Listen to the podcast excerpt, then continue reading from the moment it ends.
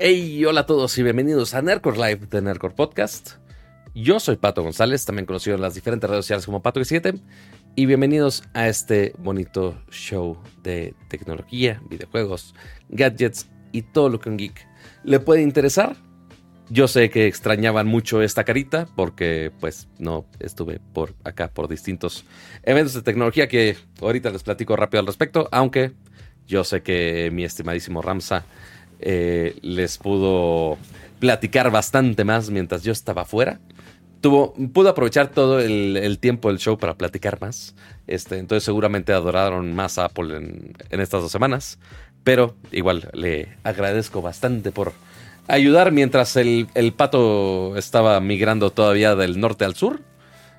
Em, como lo hacen todos los. No sé si lo hagan en los inviernos o los veranos o que lo hagan. Estoy diciendo pura estupidez. Pero, ya para no decir tan estupidez, vamos a mejor a rolarle con nuestro estimadísimo Ramsa. ¿Cómo estás?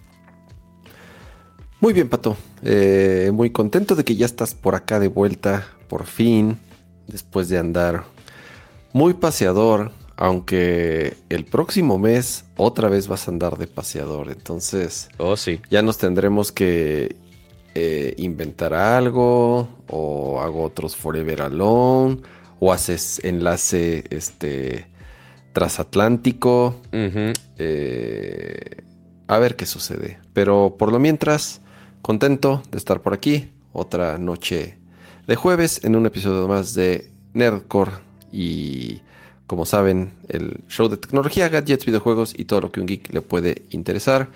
Eh, no olviden que este show de tecnología se hace gracias a ustedes y sobre todo gracias a los que son miembros, suscriptores y que mes a mes apoyan a la producción de este podcast. Como, José Luis Sánchez, que justo ya renovó su suscripción Max ya lleva 33 meses que se agradecen bastante. Este, creo que no he tenido una relación amorosa que haya durado eso, entonces ya, ya es gran logro. Eh, y dice, buenas noches, qué bueno tenerte de regreso, Pato, y saludos a mi novia Alondra, saludos por allá, que se mejore. Pues bueno, que se mejore ella y que se mejore todo el mundo, incluyéndome que están con alergias de todo tipo, habidos y por haber. Sorpresivamente sobreviví de contagios de todo tipo de gripes de CES y del evento de Samsung. Em, y de hecho, la última vez que hablamos por acá, básicamente me estaba muriendo este, de la última vez que estuve aquí en Aircore, eh, porque tenía hasta una piedra en el riñón. Pero parece ser que sobreviví y que simplemente salió. Esa es mi teoría de conspiración. Necesito hacer otra tomografía, que me hagan otro análisis y a ver qué fue. Pero parece que todavía sobreviviré unos días más para que me escuchen decir mis, mis patadas. Hoy, no, pues mucho gusto tenerte por acá, Pato. Oye, em, antes, de, antes de empezar, te voy, a, te voy a hacer una pregunta. A ver, tengo miedo. Y a ver, espérate, no sé, no sé cómo hacerla sin que se, se escuche como como de metiche, pero a ver. Atácame, atácame, eh, dale. ¿Cuánto tiempo tienes usando lentes? Mucho. No mucho, yo sé que. ¿O sí mucho? ¿O antes usabas de contacto? Sí, justamente. O sea, porque yo cuando empecé a usar lentes fue a los. exactamente a los 15 años. Que estaba sentado hasta la parte atrás de una clase. Y pues así le decía a la maestra, oiga, enfoque el proyector. Y fue de.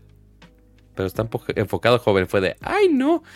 Entonces ya me fueron a revisar. soy el único en mi casa que usa lentes, este, al menos de, ver de lejos. Este, para que vean que no me hicieron con tanto amor. Em, y pues ya desde ahí entonces, y eh, usé lentes de armazón por mucho tiempo. Y obviamente por vanidoso en, las, en la prepa, slash este, carrera, por vanidoso era de, ay no, qué feo con lentes. Me veo más ñoño de lo, de lo que ya. Vamos a ponernos lentes de contacto. Y así estuve por muchos años, muchos, muchos años, inclusive acá hasta la Ciudad de México. Y ¿sabes cuándo me di cuenta y me volví a enamorar otra vez con lentes?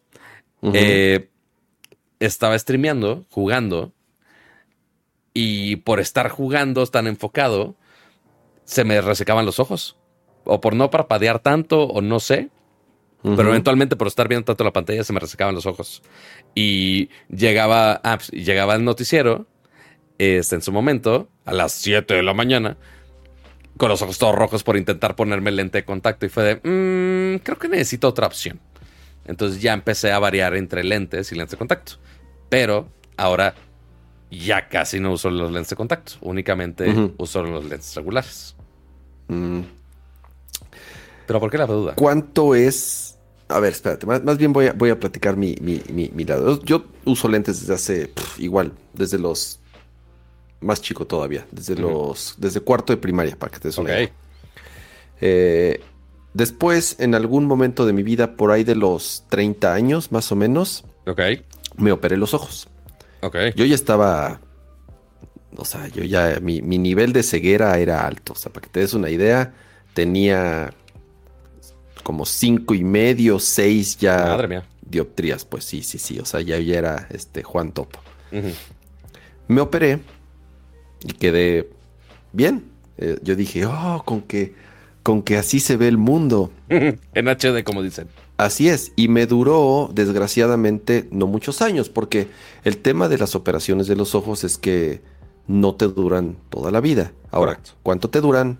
Es, es difícil saber. Eh, hay gente que le dura 10 años, 15 años, hay gente como a mí que me duró más o menos unos 5 o 6 años. Me duró poco. Y me para di cuenta para operaciones te duró poco. Sí, me duró poco, como 6 años, cuando yo tuve que volver a comprar unos lentes. Muy poquita graduación, sobre todo para ver en la noche o para jugar o para ir al cine. No los usaba, casi no los usaba. Sobre todo cuando trabajaba, que pues, casi todo el día, no los usaba. Era solamente bajo ciertas circunstancias. Pero después, al año o a los dos años, me di cuenta que necesitaba más aumento y más aumento. Y bueno, o sea, eh, eh, tengo ya más o menos... Y creo que pueden ver ahí en una época de Nerdcore, me acuerdo muy bien que, que Akira me dijo, ¿qué pedo, Gama? ¿Por qué no traes lentes? Le dije, ah, pues porque, porque ya me operé. Ya soy una persona nueva. Así es. Em, y, y este, por ahí, por ahí, en alguna época de Nerdcore la grabé sin lentes porque no los, no los necesitaba.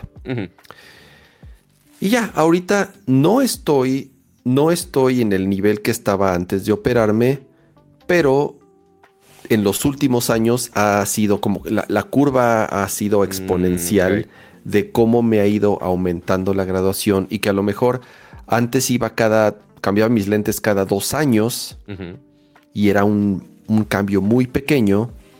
Ahorita ya fue, por ejemplo, del año y medio, más o menos, o sí, como hasta un poco menos, yo creo que menos de un año y medio que, me puse estos, que cambié a los que traigo ahorita y ya no, ya, ya siento que me hace falta. Y efectivamente, entonces yo dije, a ver, voy a ir a otro lugar o a una clínica especializada a que me revisen bien un médico los ojos y no es y no ir nada más hacia a lo que he hecho toda mi vida, que ha sido desde que tengo memoria que mi abuelo me llevaba a la prueba rápida ya. Al centro, o sea, a ver, o sea, siempre fue mi abuelo. Ah, vamos a que te hagan tus lentes con el que yo me hago mis lentes, ya sabes. En el centro donde hay cien mil pinches ópticas. Claro. Iba, me hacían mi prueba. Ah, sí es esto, me hacían mis lentes y ¿cuánto es? Digo, de niño quién sabe cuánto era. Claro. Pero yo pagaba, yo estaba acostumbrado a pagar por mis lentes, independientemente del armazón. Digo, el armazón era un gasto dependiendo de, qué es lo que compraba. Claro. los, los, los lentes pagaba por ellos, no sé, 800 pesos, mil pesos. Eh, ahí, que si quería con el antirreflejante o ya sabes, o con el filtro para la, para la computadora o lo que sea, pero era más o menos alrededor de mil pesos lo que, me, lo que pagaba por hacerme mis lentes. Ok. Ok. Entonces, yo dije, a ver, voy a ir a una clínica especializada a que me revisen bien los ojos, a que me hagan pruebas un poco más eh, exhaustivas. Quiero saber por qué me está aumentando la graduación tan rápido. Claro. Porque además, yo ya tengo el tema así de, de esas cosas que te empiezan a pasar a los 40, la famosa vista cansada. Que mm. para ver de cerca bien, me tengo que quitar los lentes. Ok. Entonces me quito los lentes para poder, sobre todo cuando quiero jugar, no sé, Steam Deck o Switch, o en la noche que ya me pongo a leer algo, es el momento en donde me quito los lentes y, curioso para poder bien de cerca. Y curioso que aparte tu caso de uso de jugar es siempre con, bueno, la gran mayoría del tiempo con portátiles. Entonces estás con la pantalla aquí. Así es, así es. Entonces, digo, ya tengo muy identificado la hora de eh, quitarme los lentes para leer o para mm, jugar, que es en la noche, ¿no? Ajá. Y entonces ahí es en donde ya le, expliqué a la, a la, doctora, me revisó los ojos, porque mi opción era volverme a operar. Yo quiero volverme a operar. Y las recomendaciones que he escuchado han sido, ¿sabes qué? No es buena opción. Si ya te operaste una vez, el ojo ya tiene un desgaste porque lo que te hacen es te cortan el ojo y te rebajan, ya sabes, para que tú puedas enfocar bien. Em, y, y no es recomendable operarte. Hay mayor riesgo, puede ser que estés bien, puede ser que quedes no tan bien, puede ser que la operación no te dure tanto, pero ya cuando te ya cuando te ponen algunas dudas, ya o sea, ya ya le tanteas. Ya digo, híjole, quedarme con el pinche riesgo de quedarme ciego o de que se me quemen los ojos, no me, mejor ya no. Ahí, sí no le juego al canelas. Entonces, por eso siempre vayan con un médico, amigos. Así es. Entonces, ya no mejor no me opero. Ok. Y ahí es en donde entra la opción de los lentes. Bueno, me queda claro que necesito lentes, pero tengo este problema, doctora. Eh, y entonces ahí es cuando me empezó a explicar. Soy un adicto al juego. De la magia de los lentes progresivos. Y yo dije, no, no, no, no, no, no, no. No quiero eso. ¿Por qué no? Porque puede ser mi bias contra eso. Ok. Pero es acostumbrarse. No es, me queda claro que no es como antes, como los, ¿te acuerdas los lentes de antes que estaban divididos a la mitad? Sí. Que, que tenían un círculo abajo, ¿no? O un círculo abajo que, entonces, para, para ver de cerca tenías que tienes que levantar la cara o para ver de lejos tienes que, bajar la mirada, ya sabes, para enfocar, porque, porque el, lente estaba dividido en dos partes. Ya hay un poco más de tecnología y los lentes progresivos, en vez de estar completamente divididos en dos, se les llaman progresivos porque, porque va variando la graduación de arriba hacia abajo. antes eran bifocales. Antes eran bifocales, así es, y ahora se llaman progresivos. Sí, justamente eh, estoy intentando sacar referencias eh, ilustradas para todos los que están viendo y que digan qué chingados están diciendo estos señores. Así es. Estos ancianos con sus lentes. Antes eran así, como aquí a la izquierda, que tenían este espacio abajo, que era justamente donde tenías la otra grabación. por acá veías de lejos y por acá abajo veías de cerca. Así es. Bueno, aún así, yo le dije a la doctora, híjole, no estoy convencido. Porque de todas formas, sí te tienes que acostumbrar. Claro. Sí, tienes que cambiar un poco tu, tus eh, hábitos. Tus costumbres y tus hábitos para, para poder ajustar tu mirada o tu punto focal o, o, cómo mueves la cabeza, no sé cómo llamarle. Si estás viendo algo muy lejos cuando estás manejando, si estás viendo algo a media distancia cuando estás en la computadora o si estás viendo algo muy cerca cuando estás leyendo o jugando. Y ella me dijo, no, pero es así, te entiendo. Yo, mucha gente tiene como ese mismo eh, miedo, temor. ¿Y, te explicó que el, que el perro viejo sí puede aprender trucos nuevos? Exactamente. Y entonces, y ahí es en donde me dijo, mira, te voy a platicar la tecnología de lentes que vendemos nosotros. Ok. Y resulta que en esa clínica venden los lentes, son de 6 o 6, no sé cómo se, produce, se, pronuncia. Z-I-S-S, ¿no? Los famosos lentes alemanes que fabrican lentes para cámaras, microscopios, telescopios, o sea, es... No sé si es y señores de los lentes. O la más importante del mundo, pero bueno, es una marca muy reconocida. Me dijo, no, mira, la tecnología de Science de los lentes progresivos no es como cualquier lente. Te tomamos fotografías de frente, de lado, de tus lentes, entonces este, hacemos, son personalizados completamente y me mostró como unos diagramas en donde haz de cuenta que los lentes tienen así, o sea, el, el tiene como no sé cuántas ¿Esto? decenas, o sea, los, el, el, ¿cómo decirlo? Como que el gradiente que tiene de la, entre las distintas graduaciones es muy amplio. Es muchísimos. Entonces, realmente esos cambios no se notan. y tiene un rango y por eso son mucho mayor. E, exactamente. Y, están hechos a bla, bla, bla, y no sé qué, y son únicos porque van a estar específicamente hechos para tus ojos y para tu cara y para tus lentes. Y entonces yo en mi cabeza ya estaba viendo los numeritos así, cachín, cachín, cachín, cachín, cachín. Y entonces dije, ok, va. Me estás convenciendo de los lentes Pro. ah, porque aparte, aparte me dijo, ¿tus lentes tienen filtros? Y yo, no, ni madre, son los más pinches baratos. O sea, yo siempre voy y démelos. Como, como los cambio seguido, soy descuidado con ellos, se me caen, mis hijos juego con ellos, me los arrancan, se caen. O sea, mis lentes los traigo en chinga, los meto en la regadera, los aviento en la mochila no soy muy cuidadoso con ellos. Así como cuida su vista. Porque, porque me cuestan mil pesos y porque los cambio cada rato. También por eso. Ay, mira, te dice el, lente normal, así tiene este rango de visión como la, progresión. Y el size te dice, ¡oh, cuánto ángulo más de visión! ¡Qué bárbaro! así es, esos, esos dibujitos me pusieron en. Ah, porque además así en una aplicación y bien obviamente. sofisticado, obviamente, para. Y que. Para, me, encanta que ya, aparte ya hay, ya hay, lentes para, para Smart Life. Así, para tu, para si quieres ver el smartphone, tenemos así de lejos, de, mediana distancia y para el smartphone. Así es. Y para coches, no sé qué, qué diferencia tengas, pero alguna diferencia hay. Em, ok. Dije, ok, me, me, me están convenciendo. Ah, y después me dijo, a ver, préstame tus lentes para ver qué filtros tiene. Y entonces tiene una, tiene una, pinche máquina bien cabrona, así con unos niveles. Y decía, mira, este es el máximo de niveles de todos los rayos ultravioleta, no, los cuatro como más comunes que hay que bloquear en unos lentes. Y me dijo, a ver, préstame tus lentes. ¿Les ¿Tienen filtro? Y yo le dije, no, no tienen ni madre, son los más chafas, ¿eh? Ni me, ni me digas nada. Y sí, los puso en la máquina y se ve como los, como que los niveles sí bajan un poquito, Claro. Muy poquito, pero pues realmente no filtran ni madres mis lentes. Y ah, no tiene ni un filtro. Y con esos lentes te puedo decir la graduación que tenías, ¿no? También. Ah, bueno, sí, sí, todo, todo, todo. Me hicieron todo y me hicieron, me hicieron estudios en los ojos que nunca me habían hecho, o sea, que yo no, que, no me habían hecho en mi vida. Ah, pero también por ejemplo, lo de glaucoma, por, por ejemplo. Mm, ok. De estas cosas. Eh, me hicieron bien, o sea, la verdad me hicieron pruebas y cosas que nunca me había revisado. O sea, que no te revise el güey de la, de la, tienda donde venden dos lentes, así es. Correcto.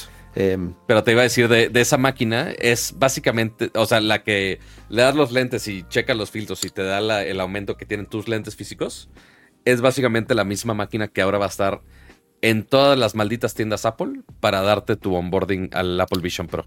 Es el primer, es, el primer paso porque son seis todos los lentes del Apple Vision Pro. Correcto. Bueno, eh, y me dice, no, mira estos lentes. Y entonces los pone ya, todos los, todos los niveles, ¡pum! a cero. Si filtra el 100% de todas las frecuencias dañinas para los ojos. Ok. Y ya sabes, porque el cáncer en los ojos y las cataratas y no sé qué. Y yo, bueno, bueno, ya. Este, me, este, ¿cuánto, cuánto? Y ahí es en donde me di cuenta que he vivido en... Eh, no engañado, pero ahí te va, Pato. Es como mi, analogía, la, analogía que le, que le di a mi esposa fue... Dime porque tengo miedo. Cuando empecé a andar en bicicleta. Ok. Entonces, cuando empecé a andar en bicicleta, en, en, bicicleta de montaña, cuando me unía a un grupo de bicicleta de montaña. ¡Qué rudo! Yo dije, ah, pues, pues voy a comprar una bicicleta. Y entonces fui con un amigo y compramos una bicicleta que según nosotros estaba bien chingona. Que nos costó no sé, te voy a decir un número. Tres mil o cuatro mil pesos hace varios años, hace muchos años. Unos cuantos años. Y dije, oh, bueno, gasté mucho dinero en mi bicicleta. Y entonces tú crees que tienes una bicicleta bien chingona. Y, y tú crees más o menos por ser este, ignorante en el tema que una bicicleta cuesta entre tres mil y cinco mil pesos. Pero ya que ya empiezas, no, ya no va también la plática, yo no quiero saber. Ya que empiezas a andar en, bicicleta y ya que empiezas a aprender y ya que te haces experto y ya que llevas varios años en la bicicleta, bueno, pues yo digo, pasas de comprar, pasé de comprar una bicicleta de 3 mil pesos que me di cuenta que compré una reverenda porquería Ajá. que terminé regalando eh, a gastarte, no sé, 60 mil pesos en una bicicleta. y aún así, Pato. O sea, 20 veces más. Y aún así había bicicletas de 100 mil pesos. O de más. O de más. Ahorita hay bici. O sea, sin problema, Pato, te puedes comprar una bicicleta de 190 mil pesos. Si vas a una tienda y una bicicleta de con los mejores componentes, es, es, es lo mismo. O con el café, exacto. Es una. Gracias, Julio. ¿Tú crees que te... yo pensé que tenía una buena cafetera, ¿no? Oh, me gasté 8 mil pesos en una cafetera. Es un chingo de dinero. Y ya que aprendes y te das cuenta, te das cuenta que una cafetera buena te cuesta 100 mil pesos para arriba, ¿no? Ok. Entonces la señora, la, doctora me dijo, mira, esto, te, esto cuestan unos lentes así como los que, como los que te digo. Ajá. Este, cuestan los puros, los puros lentes, pato. Sin los puros lentes, ajá, 15 mil pesos. A su madre. Los puros lentes. Damn. Y entonces le digo, mm, no, pues. Me sale lo mismo que la operación. Le dije, no tenía idea que unos lentes podían llegar a costar esto. O sea, eh, para mí, que tengo comprando lentes, no sé, 30 años, Jamás me imaginé que unos lentes podían llegar a costar 15 mil pesos cuando yo estaba acostumbrado a pagar 800 pesos. Correcto. es la, mitad de la MacBook que, acabas de comprar hace poco, ¿no? Eh, mm, mm, sí, más o menos. O sea, eh, sí, la mitad de una. Que no importa. O sea, uno diría, no seas tonto. A ver, es tu salud, es lo más importante, es tu vista. Sí, de nuevo, por eso estoy diciendo que es gran parte de mi ignorancia. Ahora, mi otro tema es ok, va, me animo. Gasto 15 mil pesos en unos lentes. Mi tema, Pato, es que a los, al año, ahorita el ritmo que, al ritmo que me está mm, cambiando eh, los ojos, me van a durar un año, o menos. Y entonces. Y no es como de, ay, déjalos, déjalos vendo con alguien más. Así es, así es. Entonces, ya le dije, ¿sabe qué? No. Eh, está fuera de mi presupuesto. Quiero, voy a usar dos lentes los de, los de, los de lejos, normales, que son los que usaría el 98% del día o 95% del día.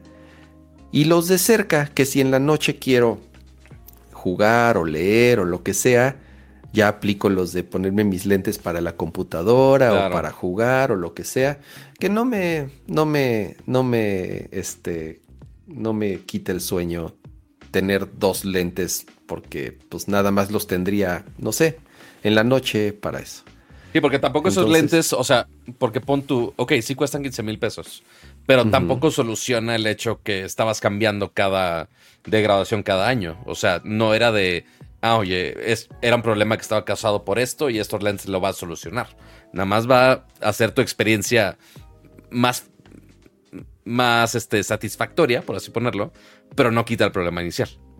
Así es, ¿no? Entonces, y, y, y, la otra es, regreso a lo que te digo, soy muy descuidado con los lentes. O sea, mis lentes mm. sufren muchos accidentes durante el día, muchos, muchos, muchos. Y más si está acostumbrado a meterlos a la regadera o a tirar. A la regadera, luego, me quedo jetón así, con los lentes puestos así todos pinches chuecos hasta que me despierta el dolor en la nariz, o me los jalan mis hijos, o me, me da un pinche balonazo, o sea, o ando en lo, que sea, este, me, doy un madrazo en la moto, digo, en un accidente puede ser como sea, ¿no? Pero al final,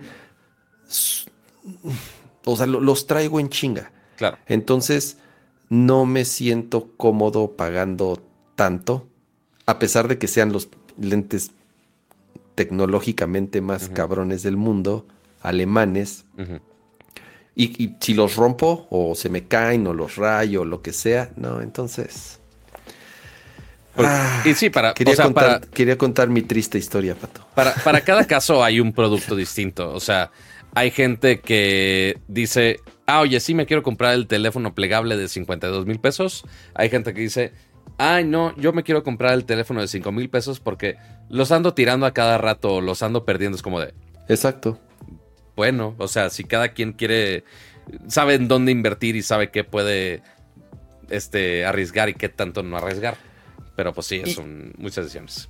Y, y, muchos dirán, a ver, este, Pero cama, gastas más dinero en otras estupideces y en juegos o en computadoras o en teléfonos. ¿Cómo, ¿Cómo, no lo gastas? ¿Cómo no lo gastas en tus ojos? Sí, pero cada año.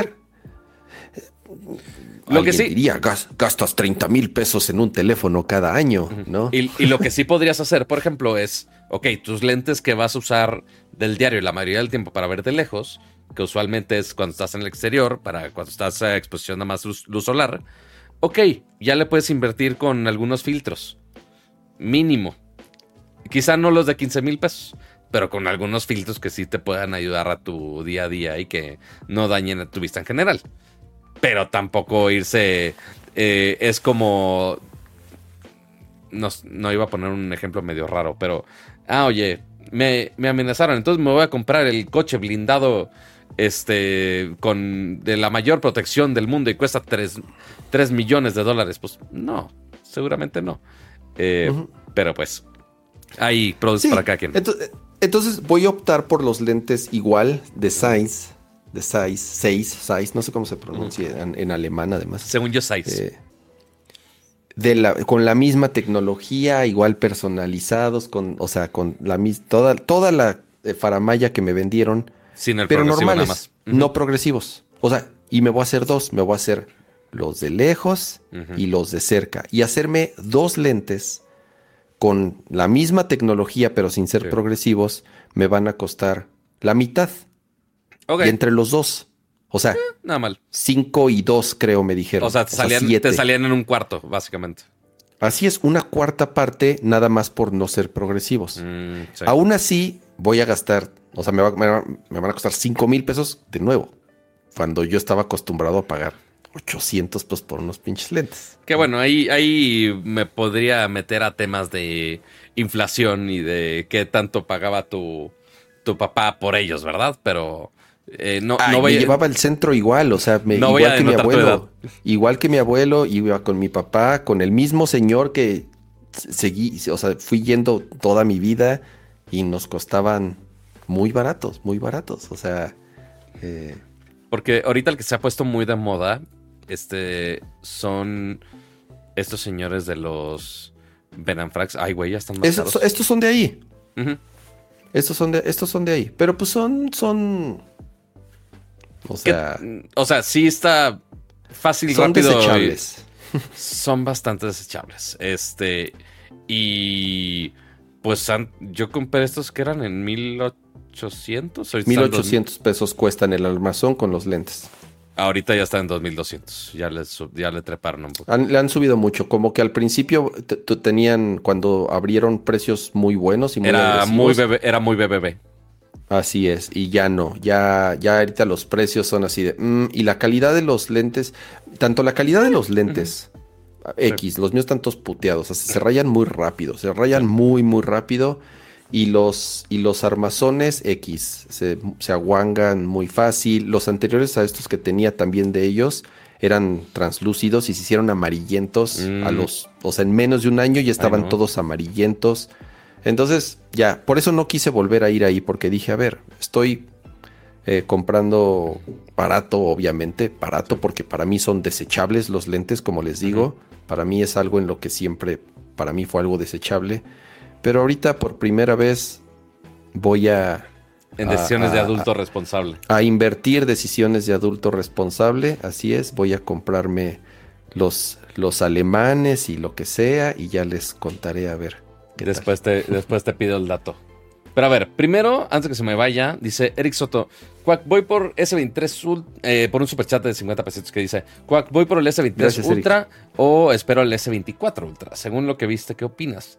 Eh, Rams, y aparte, Ramsa, envidio tus acrílicos de Shield, ya voy a pedir para mis portátiles. Saludos. Eh, de todas las mil consolas y pues hay miles de vidrios templados habidos por haber. Pero Shield son de estos mismos de Invisible Shield o son otros? No sé a cuáles acrílicos de Shield se refiere. Ah, no, yo creo que de los, las cajitas de acrílico, ¿no? Donde tienes las consolitas. Pues son como unas basecitas de acrílico, pero las compré en AliExpress, me costaron 10 pesos cada una, una o sea, me costó un, regalo, ajá. Costó más el envío que, que, que las esas. Y ahorita lo que preguntabas del S24 Ultra, pues ahorita en un ratitito hablamos de... Ah, ¿Cuál en un ratitito? De una vez, Pato. ¿Ya? Es el, es el, ya empecemos. Mira, llevo, llevamos media hora para variar hablando de otras cosas. Hay un chorro de temas. Eh, dale, Pato. ¿Cómo te fue? Platícanos cómo te fue, a dónde fuiste, qué viste, qué traes. Pues mira, mira, lo que traigo es cansancio, mucho cansancio. De, de, todos los viajes sabidos y por haber. Eh, primero fue la semana de CES, igual con Samsung. Eh, digo, pudimos ver de mucha tecnología. Eh, Pato Aventuras, vamos a ponerle. Por supuesto, esto, de mil marcas sabidas de por haber, gadgets muy raros como cámaras que, que, te siguen, este, hasta cases, hasta chapas de puerta que ahora ya no son con llave y son con la palma de tu mano, cosas bien bizarras. por supuesto, todo con AI. Eh, y del lado de Samsung, lo interesante, todo el mundo quiso hablar de, vamos a hablar de las pantallas transparentes. Yo sigo batallando en ver cuáles son los casos de uso de las pantallas transparentes.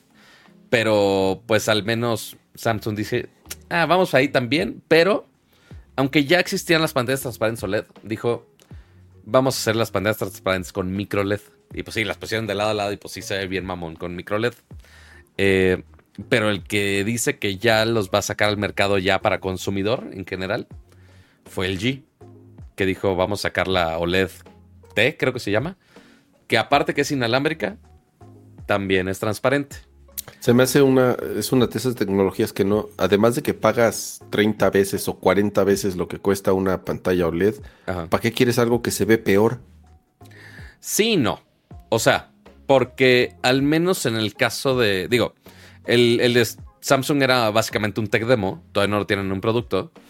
Eh, pero pues la solución a esos casos, para que se vea bien una pantalla transparente, es pues le pones una cartulina negra atrás. Entonces ya para qué chingas quieres que sea transparente. Entonces ya para qué quiero que sea transparente. Entonces, en el caso del G, que al menos dicen que sí van a vender su tele transparente. Si prendes la tele y se ve transparente todo lo que sea negro, pero cuando tú quieras ver realmente un tono negro, negro, negro, se despliega una cortinita atrás. Entonces, le quitas lo transparente, pero ahí sí te enfocas 100% en calidad de imagen. Es una pendeja. Y es un. Eh, ajá. Yo también batallo en pensar en el caso de uso. O sea, sí, la pantalla transparente se ve muy futurista, muy eh, Minority Report.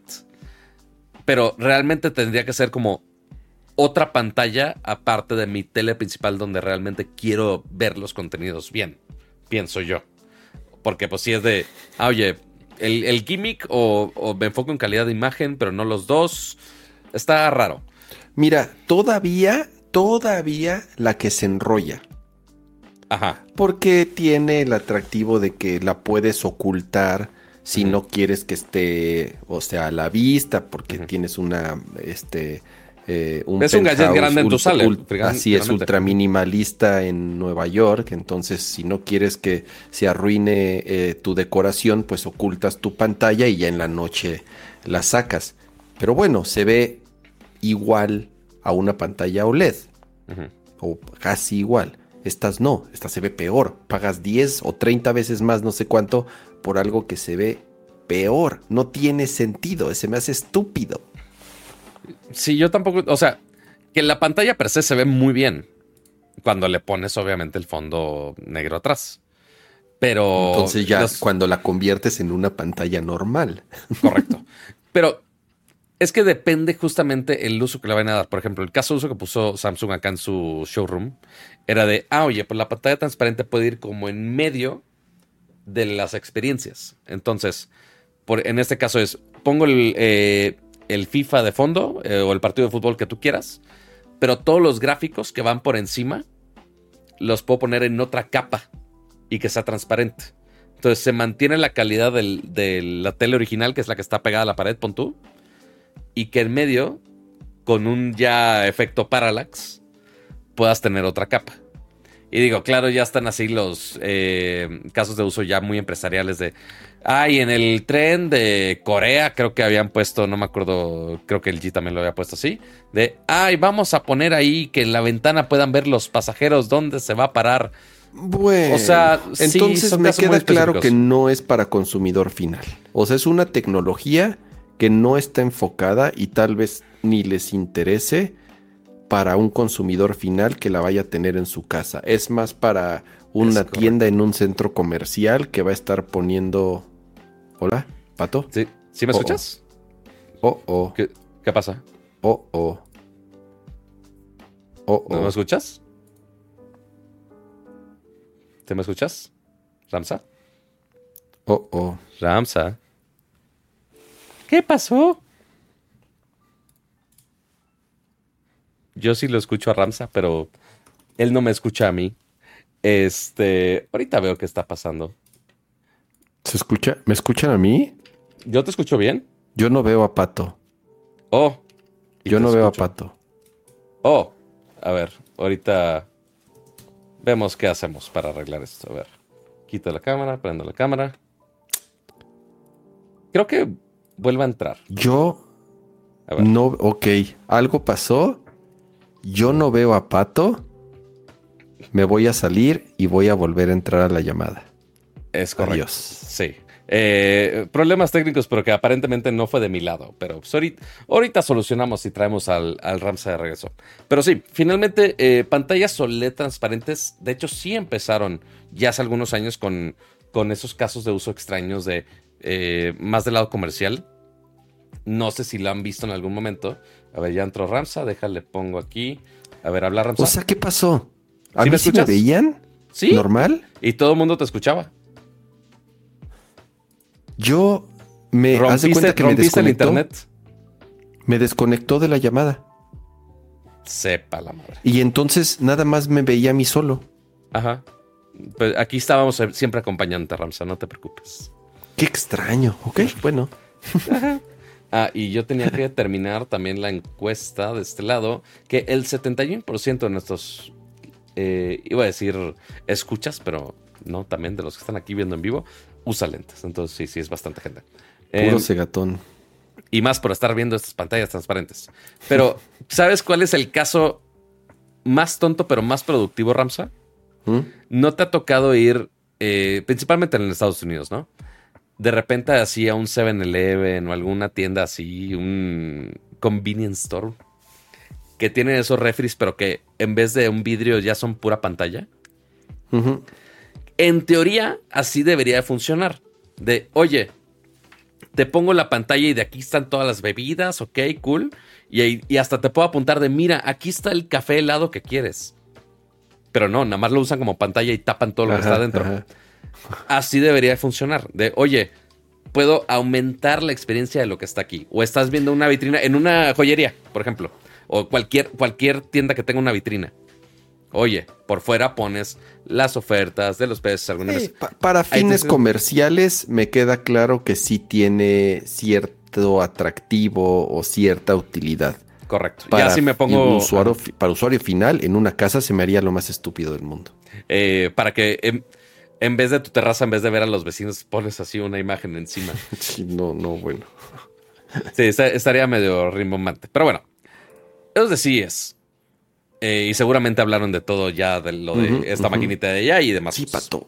Sí, es ya, ya fue el programa pasado. Yo sé, no, y de hecho fue hace dos semanas, pero. Hace dos, de hecho ya, sí, claro, de hecho ya había regresado. Iba, iba a volver el jueves, justamente para Nerco. Está todo fríamente calculado.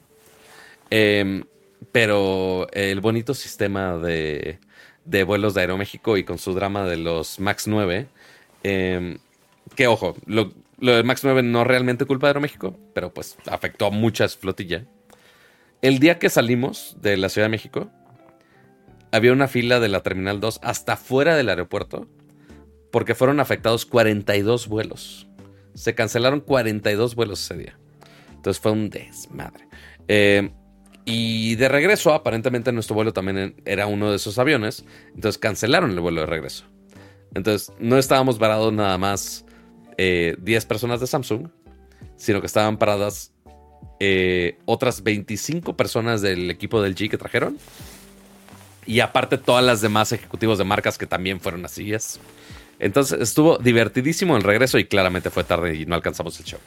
Eh, pero mira, ya volvimos. Y ahora el segundo viaje.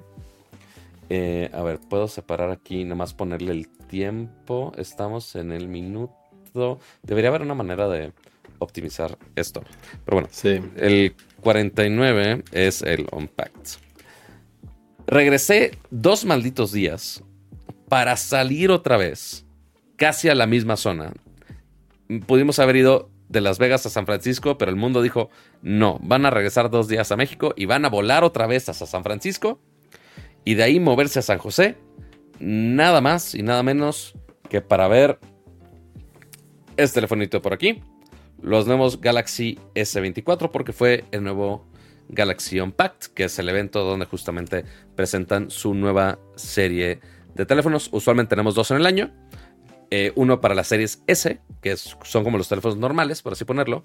Y más adelante, eh, como agosto, tenemos la siguiente tanda, que son todos los teléfonos plegables. Pero en esta ocasión fueron los S24 con un color muy peculiar, con una un cambio muy peculiar que eh, a muchos se les haría familiar.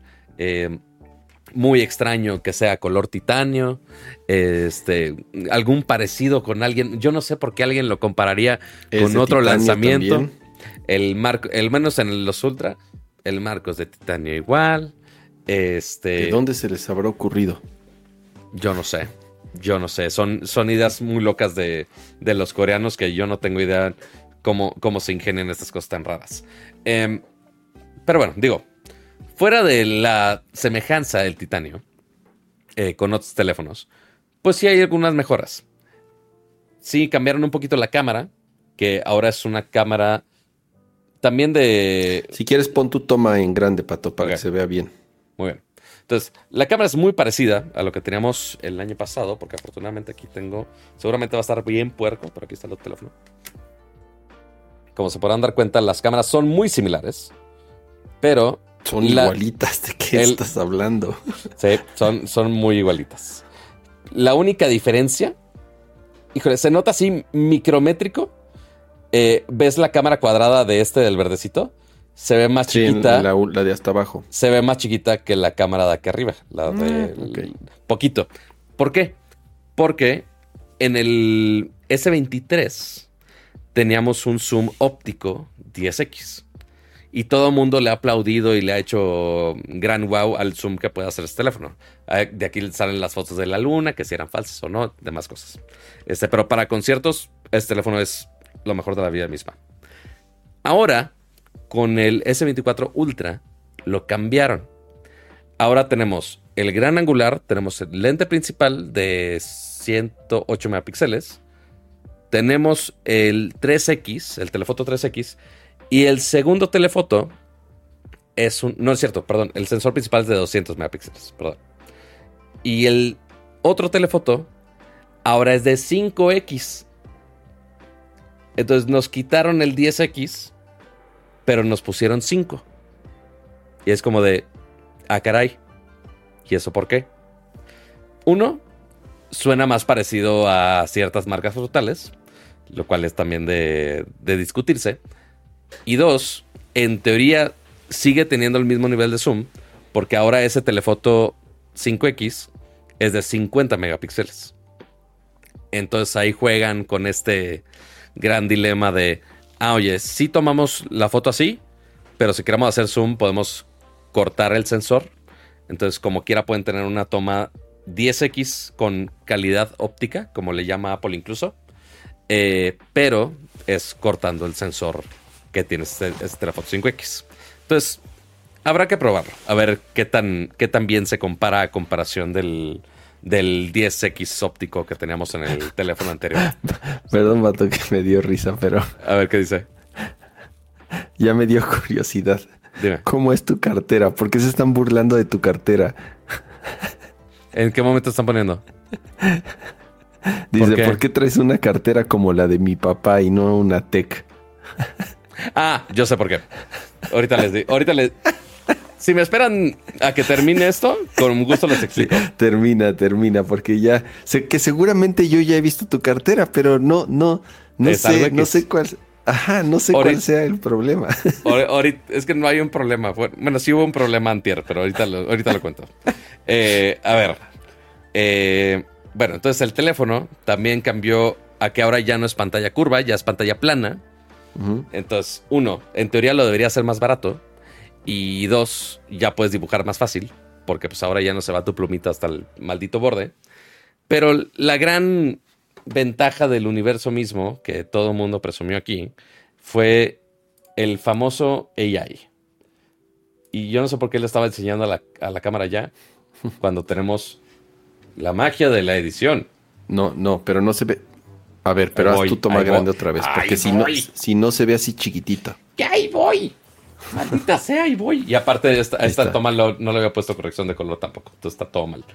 Pero bueno, el punto es: aquí la gran ventaja es que Samsung le puso un montón de inteligencia artificial eh, con la ayuda de Google, porque usan eh, Gemini, específicamente Gemini Nano, que es el que está dentro del dispositivo, pero también un poquito de ayuda del Gemini, creo que es Gemini Pro, que sí accede un poquito a la nube.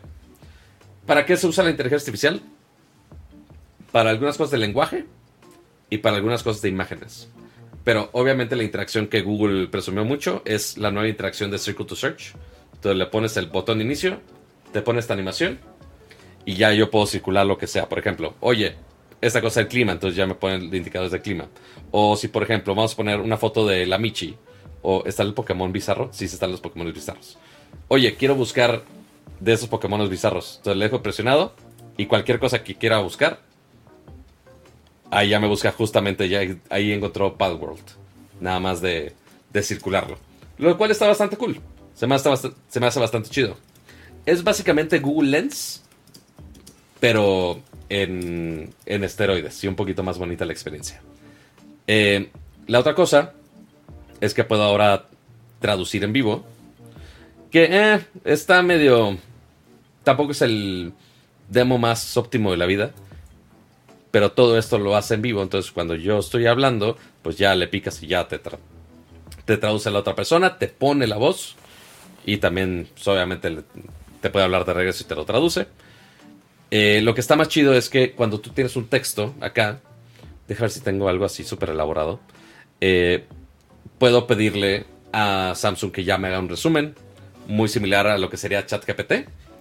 Eh, pero pues la versión de Bard, obviamente, la versión de Gemini. Y también está la opción de las fotos, que yo creo que es de lo más interesante aquí. Porque es muy parecido, si no es que idéntico. A lo del Pixel, ¿no? A lo del Pixel. Porque estuvo raro, porque básicamente Google dijo, vamos a usar el evento de Samsung para presumir todo lo que el Pixel debería de hacer. O más bien, vamos a presumir todo lo que eh, básicamente puede hacer Google, pero que el Pixel no puede engine. Es el mismo engine, ¿verdad? En, teoría, lo que hace este lo puede hacer Pixel y viceversa. Exactamente. Entonces, por ejemplo, si pongo. ¿Cuál foto usé de ejemplo la vez pasada? Si no me equivoco. Bueno, no, se, no, se, dice engine, el mismo modelo, pues.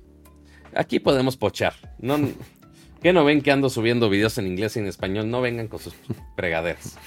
Entonces, por ejemplo, vamos a editar esta foto de por acá. Déjala pongo en toma grande.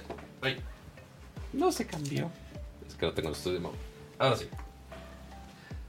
Quiero editar esta foto del pato playero. La que te tomaron como si no te diste cuenta. Exactamente. Ahora, cuando yo le pico editar, está este nuevo botón de inteligencia artificial. Entonces, yo le pico y yo puedo hacer una selección ahí muy burda. Que dice, ah, ¿quieres hacer una modificación a este pelado que está ahí? Tienes dos opciones. Le dejas presionado así, que esa animación de hecho A ver, ponlo más abajo, ponlo más abajo. Más Como si estuvieras más chaparro. A ver, quiero que esté el brazo en el tronco que está aquí abajo. A ver, lo voy a poner aquí. Puedes o borrarlo o moverlo. En este caso vamos a moverlo. E incluso puedo así cambiar la perspectiva y pues todo este espacio en gris no hay píxeles ahí. Entonces me, entonces me los va a generar. Vamos a ver cómo hacer la interpretación ahí. Porque ahí yo lo que había hecho es moverme a mí hacia la izquierda. Y si podía, si funcionaba. Pero pues a ver aquí en este caso, a ver qué hace. Pues no quedó mal. Es que no, no. sí, ahí voy. A ver, cámbialo a tu toma principal. Ándale, sí. Lo de los bordes arriba de los árboles sí medio batalló. Sí, y del lado derecho se ve algo muy extraño. Una, como una piedra. Ahí, generó otra piedra. Generó otra piedra. Pero yo y el, la piedra que estaba ahí, o sea, toda la parte que faltaba ahí donde estaba yo, no se ve mal. No se ve tan mal. A ver, hazle zoom a la foto, o sea, ampliada. Le voy a poner realizar, nada más para poder hacerle zoom, guardar como copia y que aparte Samsung super presume de, ay, ahora le pusimos una marca de agua. Ah, sí, claro que se la van a borrar todos. Exacto. Y de hecho hubo algún reporte que ya no le rasqué mucho, pero que tenía todo el sentido del mundo.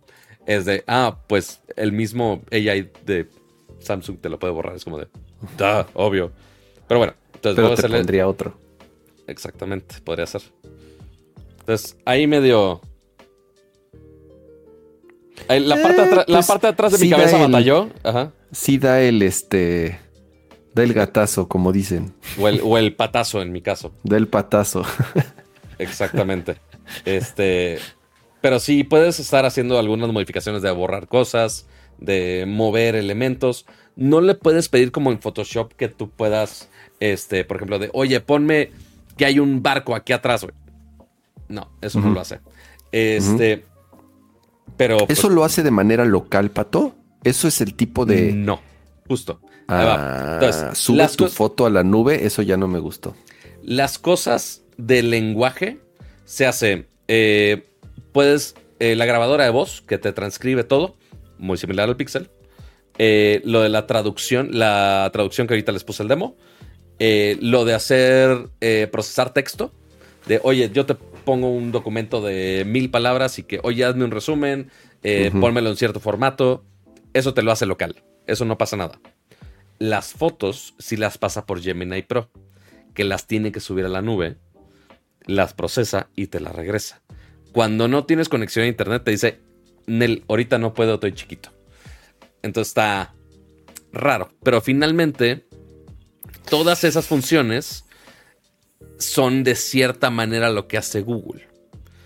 O sea, Google te puede hacer las traducciones, Google te puede procesar el texto y resumírtelo. El procesamiento de fotos, pues, ok, o sea, cualquier developer tiene acceso a esos servidores de Google. Eh, nada más el chiste es cómo lo implemente. Eh, y, que cuesta, Pato. Acuérdate que fue parte de cómo presentaron estos nuevos planes de Gemini y las diferentes versiones y el que puede correr de manera local, que es un Gemini muy light o básico, que es justamente el que tiene este teléfono integrado y que se puede ejecutar debido a las características del nuevo Snapdragon. Lo que pregunta Rafa, ¿esto va a llegar a los Samsung anteriores? No, obviamente no. Es el feature principal de venta para este teléfono. Del, y además, se supone que el 23 va a tener algunas cosas, pero ya de ahí para atrás no. Pero no sé, no sé todavía qué cosas específicamente. O sea, como que el 23 es, ok, vamos a darles ahí algo. Una probadita. Se me ocurre que todo lo que funcione en la nube. ¿Por qué? Porque en teoría el Snapdragon de generación anterior, en teoría, porque es el argumento de venta del nuevo, correcto, puede procesar el LMMS de, manera local. Em, aquí es en donde habrá que ver cómo le funciona a Samsung como negocio eh, estar pagando las licencias y el ancho de banda. Pero por otro lado, habrá, que leer los, habrá que leer los términos y condiciones, Pato, porque, porque todo lo que tú estás, o sea, seguramente en las letras chiquitas estás, estás aceptando que tus fotos y todo lo que subas se va a utilizar para seguir entrenando a los modelos. Eh, no me preocupa tanto eso, porque siendo un servicio pagado, este, al menos lo que está haciendo Samsung, eh, no me sorprendería que diga, ah, como estoy pagando, no puedo usarlo para entrenar. No me sorprendería. No, no, he, no he llegado a esos términos y condiciones. Lo que sí han llegado a los términos y condiciones aquí es O sea, sí que padre que uses eh, Galaxy AI, como lo llama Samsung. Pero, mm, ya lo tapé yo solo. Ah, estoy scrollando muy rápido, perdónenme. Quítate, asistente. Aquí dice, en la página de Samsung México, ni siquiera necesito irme tan lejos. Dice, las funciones de Galaxy... Ah, mira, de hecho, las imágenes... Eh, no, simuladas se usan en... Ah, whatever. Dice, las funciones de Galaxy AI se ofrecerán gratuitamente hasta finales de 2025 en los Samsung Galaxy compatibles. Términos y condiciones pueden variar depender de las funciones, la, la, la, la. Mocos. Entonces ahí es donde entra el gran tema del millón. De, oye, uno, son funciones de AI que seguramente, por ejemplo, el Circle to Search, que era lo que presumieron más, eh, pues ya llegó al Pixel y va a ser una actualización de Google Play Services que va a llegar a más Androids. Eso sí va a ser Android general. Las funciones de AI, pues ahorita están en Galaxy porque Samsung pagó por ello. Y Samsung está pagando básicamente todo lo que los usuarios de Galaxy vayan a usar. Claro. Ahí. Entonces, falta ver uno, qué tan caro o qué tan barato le sale. A ver qué tanto usa la gente estas funciones de AI. Otra vez se cayó. Ah. Ok. Se te trabaste un poquito, para está. Este, Lo de procesamiento de fotos obviamente va a ser lo más caro para Google. Procesamiento de texto es más sencillo para, para estos modelos de, inteligencia artificial. Eh, pero también falta ver en 2025, oye, si se me acaba el, los dos años de, de Galaxy AI que tenía incluido, de cuánto va a estar el, el zarpazo después. Me recuerda mucho a unas cosas que hizo Apple. Principalmente, me acuerdo muy bien con el tema de Apple TV. ¿Te acuerdas que por un tiempo fue de, ah, primer año gratis para todos, no pasa nada? Y era, era un año gratis con tu dispositivo. Bueno, no, no, no, pero, pero, ojo, desde el principio dijeron va a costar tanto, ah, solamente que el primer año se los vamos a dar gratis. O sea, ya se sabía que iba a costar, pero por introducción, si comprabas un dispositivo de Apple, te iban a regalar un año del servicio. Correcto. En este caso no han dicho, porque como no estás usando, eh, pues yo creo que no han calculado qué tanto lo van a usar los usuarios. Es, es, es, eso, eso, eso es, a ver, Pato, hay varias historias al respecto que, número uno, regresamos a lo que he dicho en varias ocasiones de que cuando el feature principal de tu producto se basa o se cuelga de un servicio o de una plataforma del cual tú no eres el dueño, tú no tienes poder, tú no eres el creador. Aquí Samsung está utilizando la infraestructura de Google y la tecnología de Google y los LLMs de Google para el feature principal de su dispositivo estrella de este año, AI, porque todo, acuérdate que todo es de, todo es AI ahorita de aquí en adelante. Correcto. ¿Qué es lo que pasa? En cualquier momento te cambian las reglas, te cambian las jugadas, te cambian el costos de los costos de las licencias, de los API, de los llamados, del ancho de banda, bla bla bla bla bla bla. Por eso ese modelo de negocio no es muy impredecible. No funciona, las compañías no les funciona. Acuérdate de Google cuando dijo Google Fotos gratis para mm, todos. Claro. Espacio infinito para todos, gratis, ilimitado. Y todos dijimos, no, man, pinche y de pronto dijeron, de pronto dijeron, ay, no nos, ya no nos salió, ya vimos que no, no sale regalar las cosas y empezaron a cobrar o empezaron a poner los límites. Lo mismo va a pasar con eso. Eh, de, el, show pasado hablé mucho del Rabbit, del R1, del dispositivo SAI también que salió del CES. De nuevo, utilizan pura tecnología que no es de ellos y dicen sin pagar mensualidades. 200 dólares sin pagar mensualidades. Es puro bullshit, güey. O sea, es nada más para vender un chingo de hardware, pero en un año se van a dar cuenta que no es sostenible. No es sostenible, no se puede, no, es, es imposible estar pagando los costos de esas licencias sin estarle cobrando algo a tus usuarios. Y te apuesto lo que quieras, Pato, que en unos meses o en un año van a decir, ay, ¿saben qué?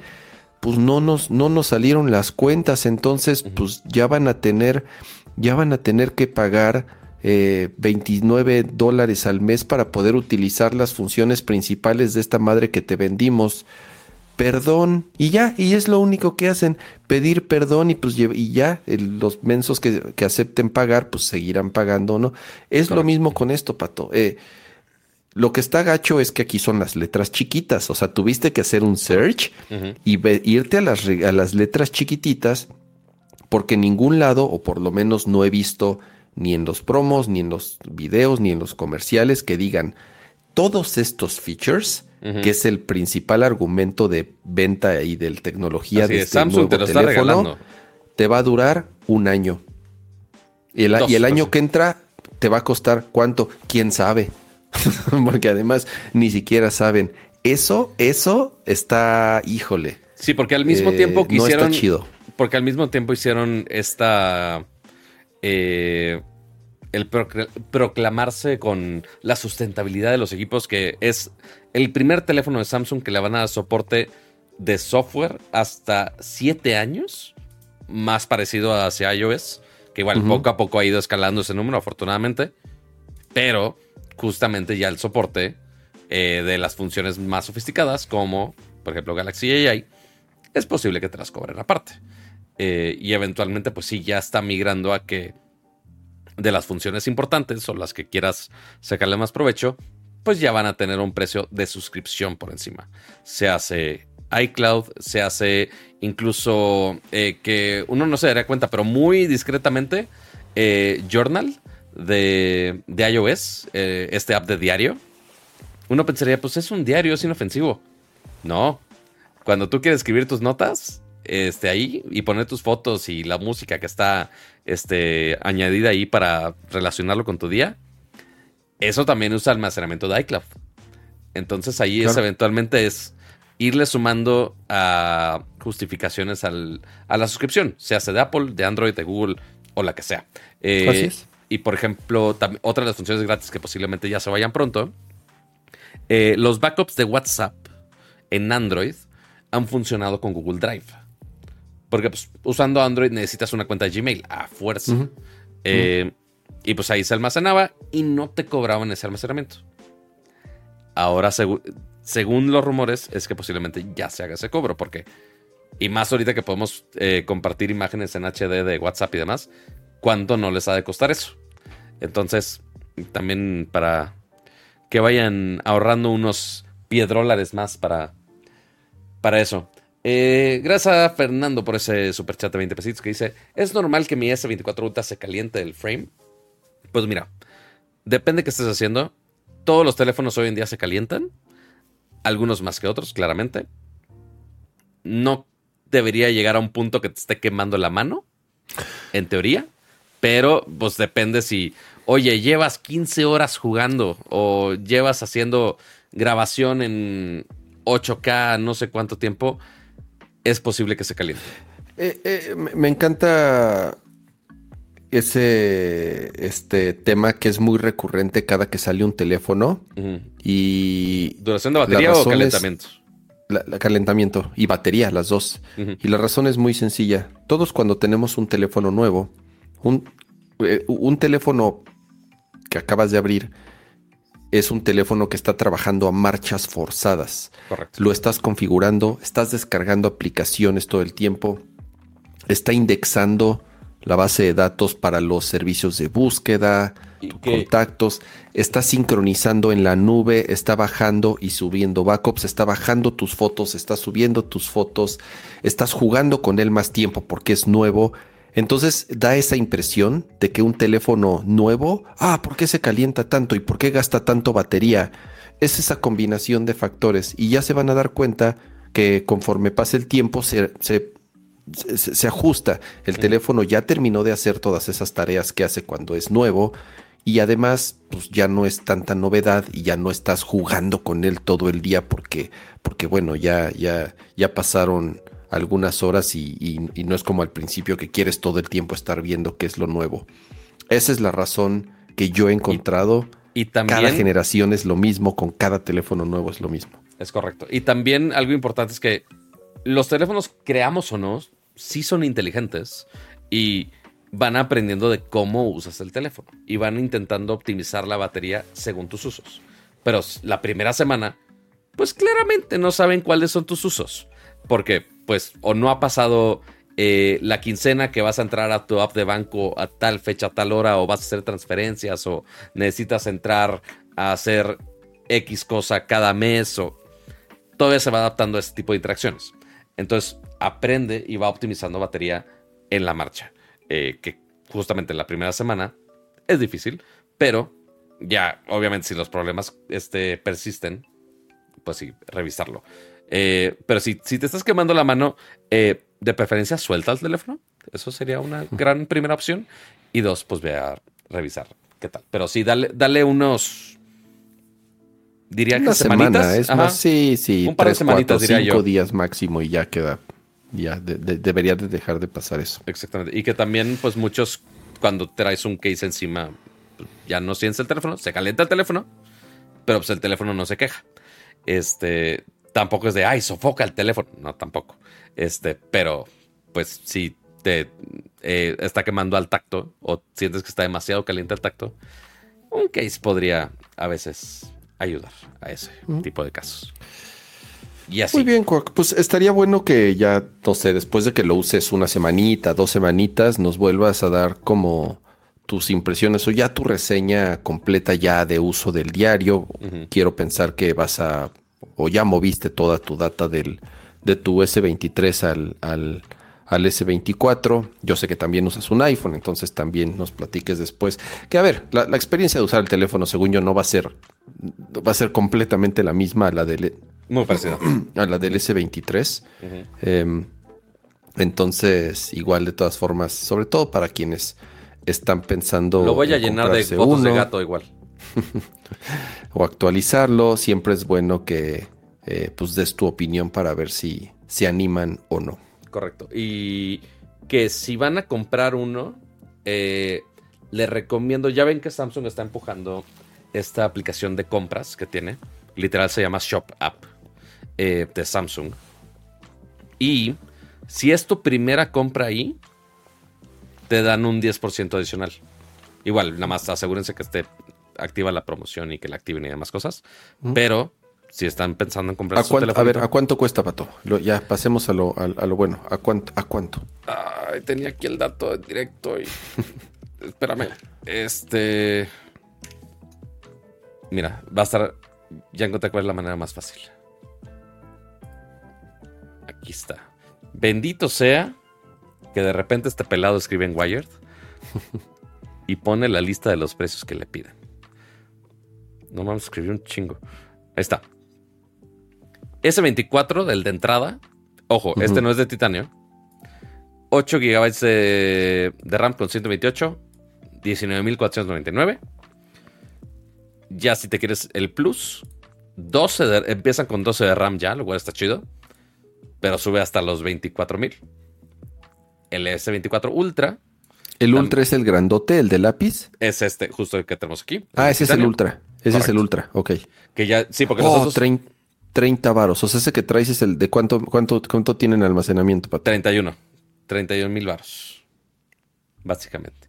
Y sin cargador y sin case. Entonces, pues ahí es de invertirle un poquitín. Y ojo, muy importante para los que estén pensando en comprar esto. Este. Únicamente los Ultra traen el Snapdragon 8 generación 3. La versión global que va a llegar a México de los S24 Plus y S24 regulares traen un Exynos 2400. Es un par, un, bueno, no, una rayita más abajo. No está mal, pero, pero el proceso, pero el AI de lo local, lo, el, AI, el, AI local también lo funciona, también funciona ahí. Oh, ok, ok. O sea, o sea, todas las funciones están. Pero si son así de quiero todos los cuadros por segundo posibles sabidos y por haber, es en el Ultra. Es en el Ultra. Ok. Y ya, esto es lo que necesitas saber.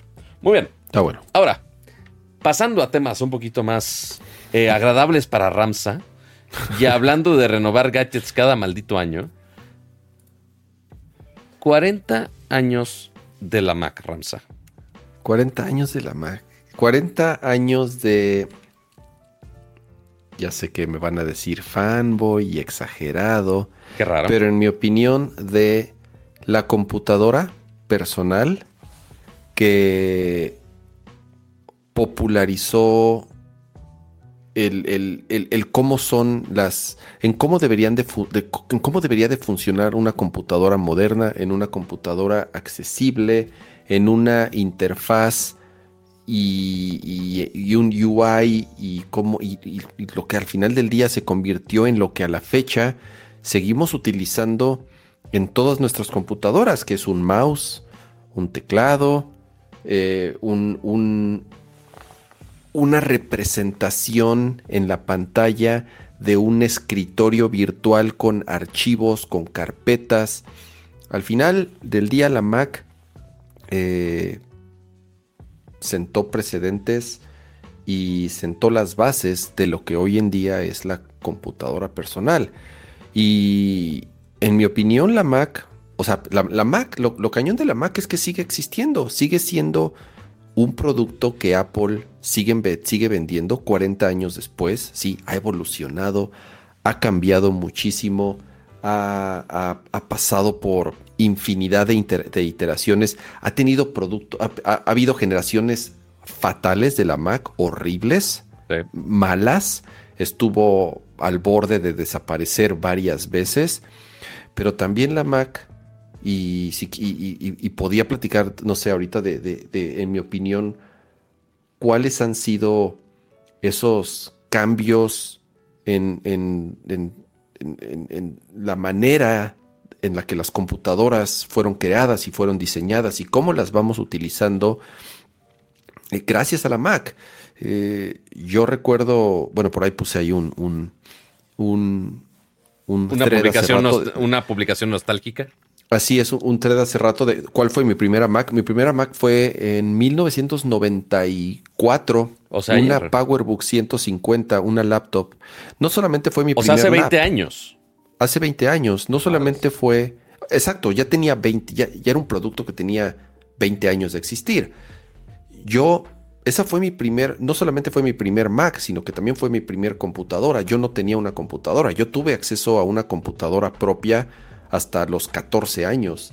Tenía acceso a computadoras en la escuela y eran unas pinches PCs Printaform seguramente bien culeras con Windows 3.11 y eso era lo que para mí era una computadora. Yo no tuve acceso a una computadora fuera de la escuela.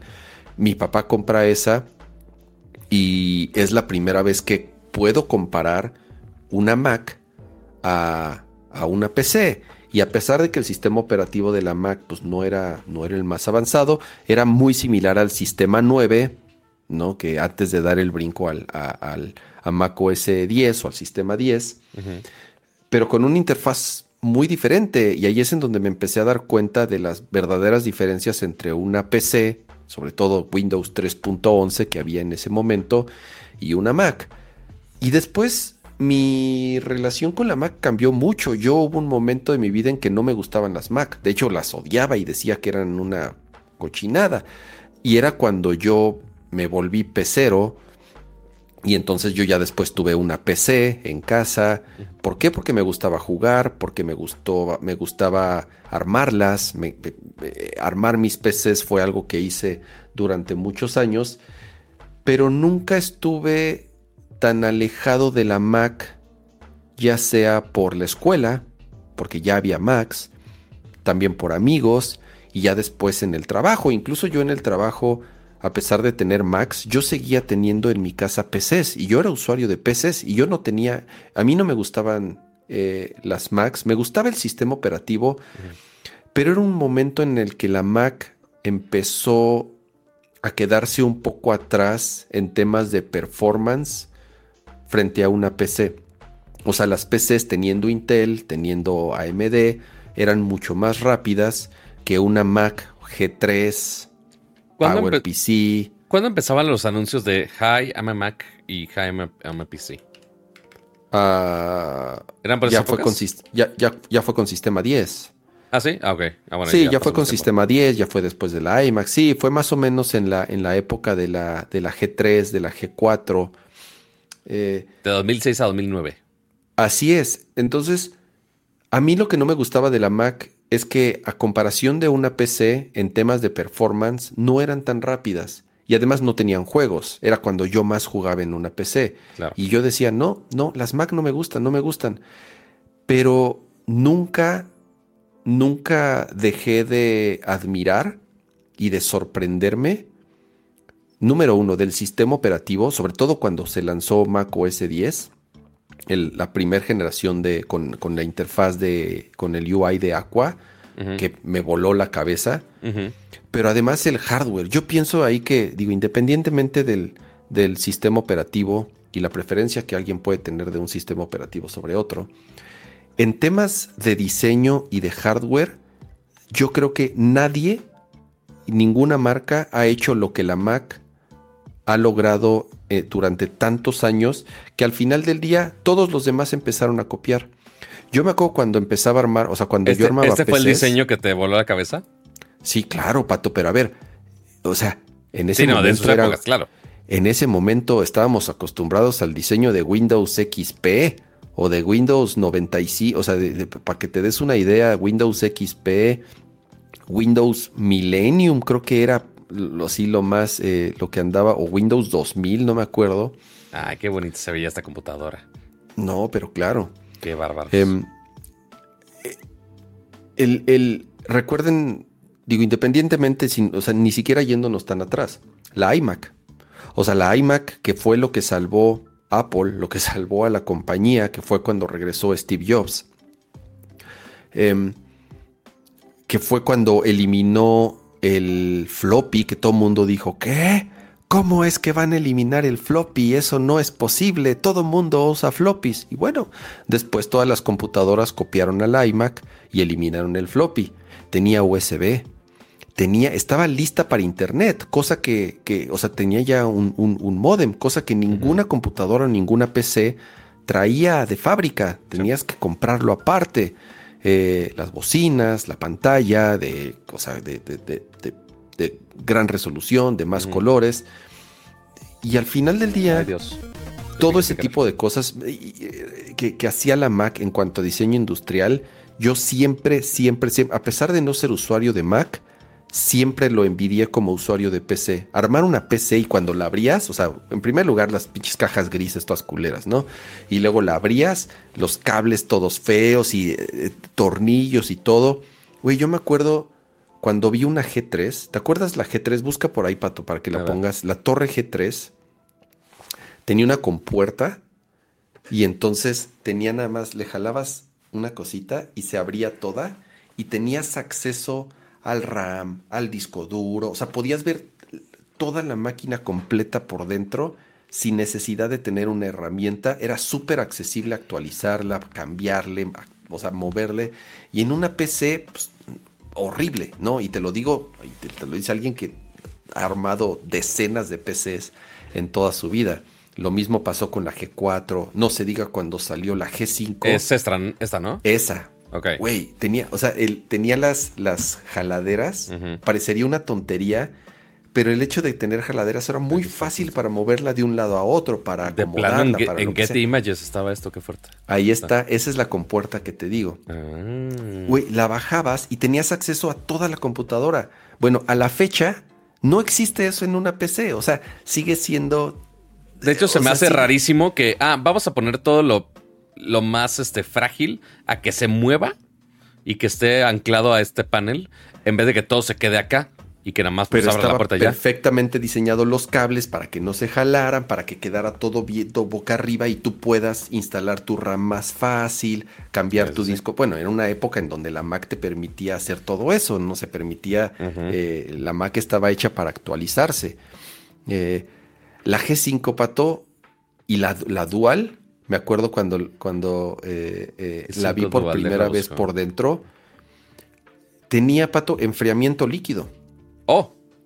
Cuando ninguna PC tenía enfriamiento líquido. La Mac G5 Dual ya lo tenía integrado. Un sistema de enfriamiento líquido. El peor de la G5 es que era una cochinada de procesador. Eh, lo fabricaba IBM. No llegaron Espera, puedes Ah, por alguna razón me salió un listing de Amazon. Ya. Pues, claramente no está disponible. Yo nada más quería la foto. No, no, pero vela por dentro. O sea, digo, todas las Macs cuando las abres, todas son preciosas por dentro. O sea, eh, hasta se burlan de que cómo es posible que gasten tanto y, se desgasten tanto en diseñar algo que en teoría nadie va a ver. Correcto. Eh, tenía enfriamiento líquido cabroncísimo. O sea, yo nunca había visto algo así en una, en una computadora.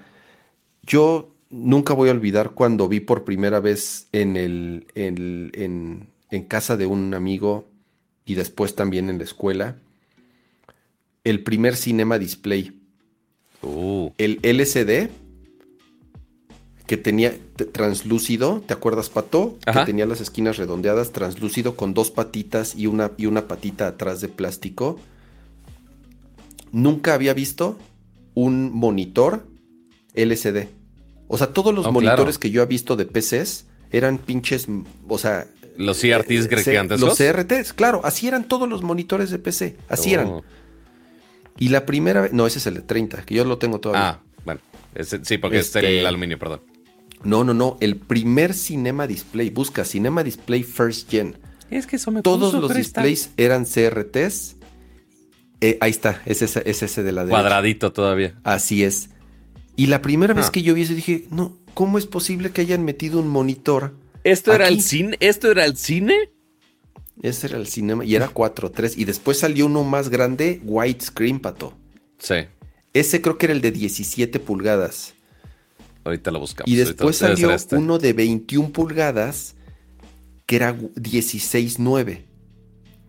Y entonces, igual, en una época en donde no existían monitores para computadora 16.9. Ah, en esta paginita nos podemos ir así viajando en el tiempo un poco. Viajando en el tiempo, todas las generaciones todavía con pantallas CRT.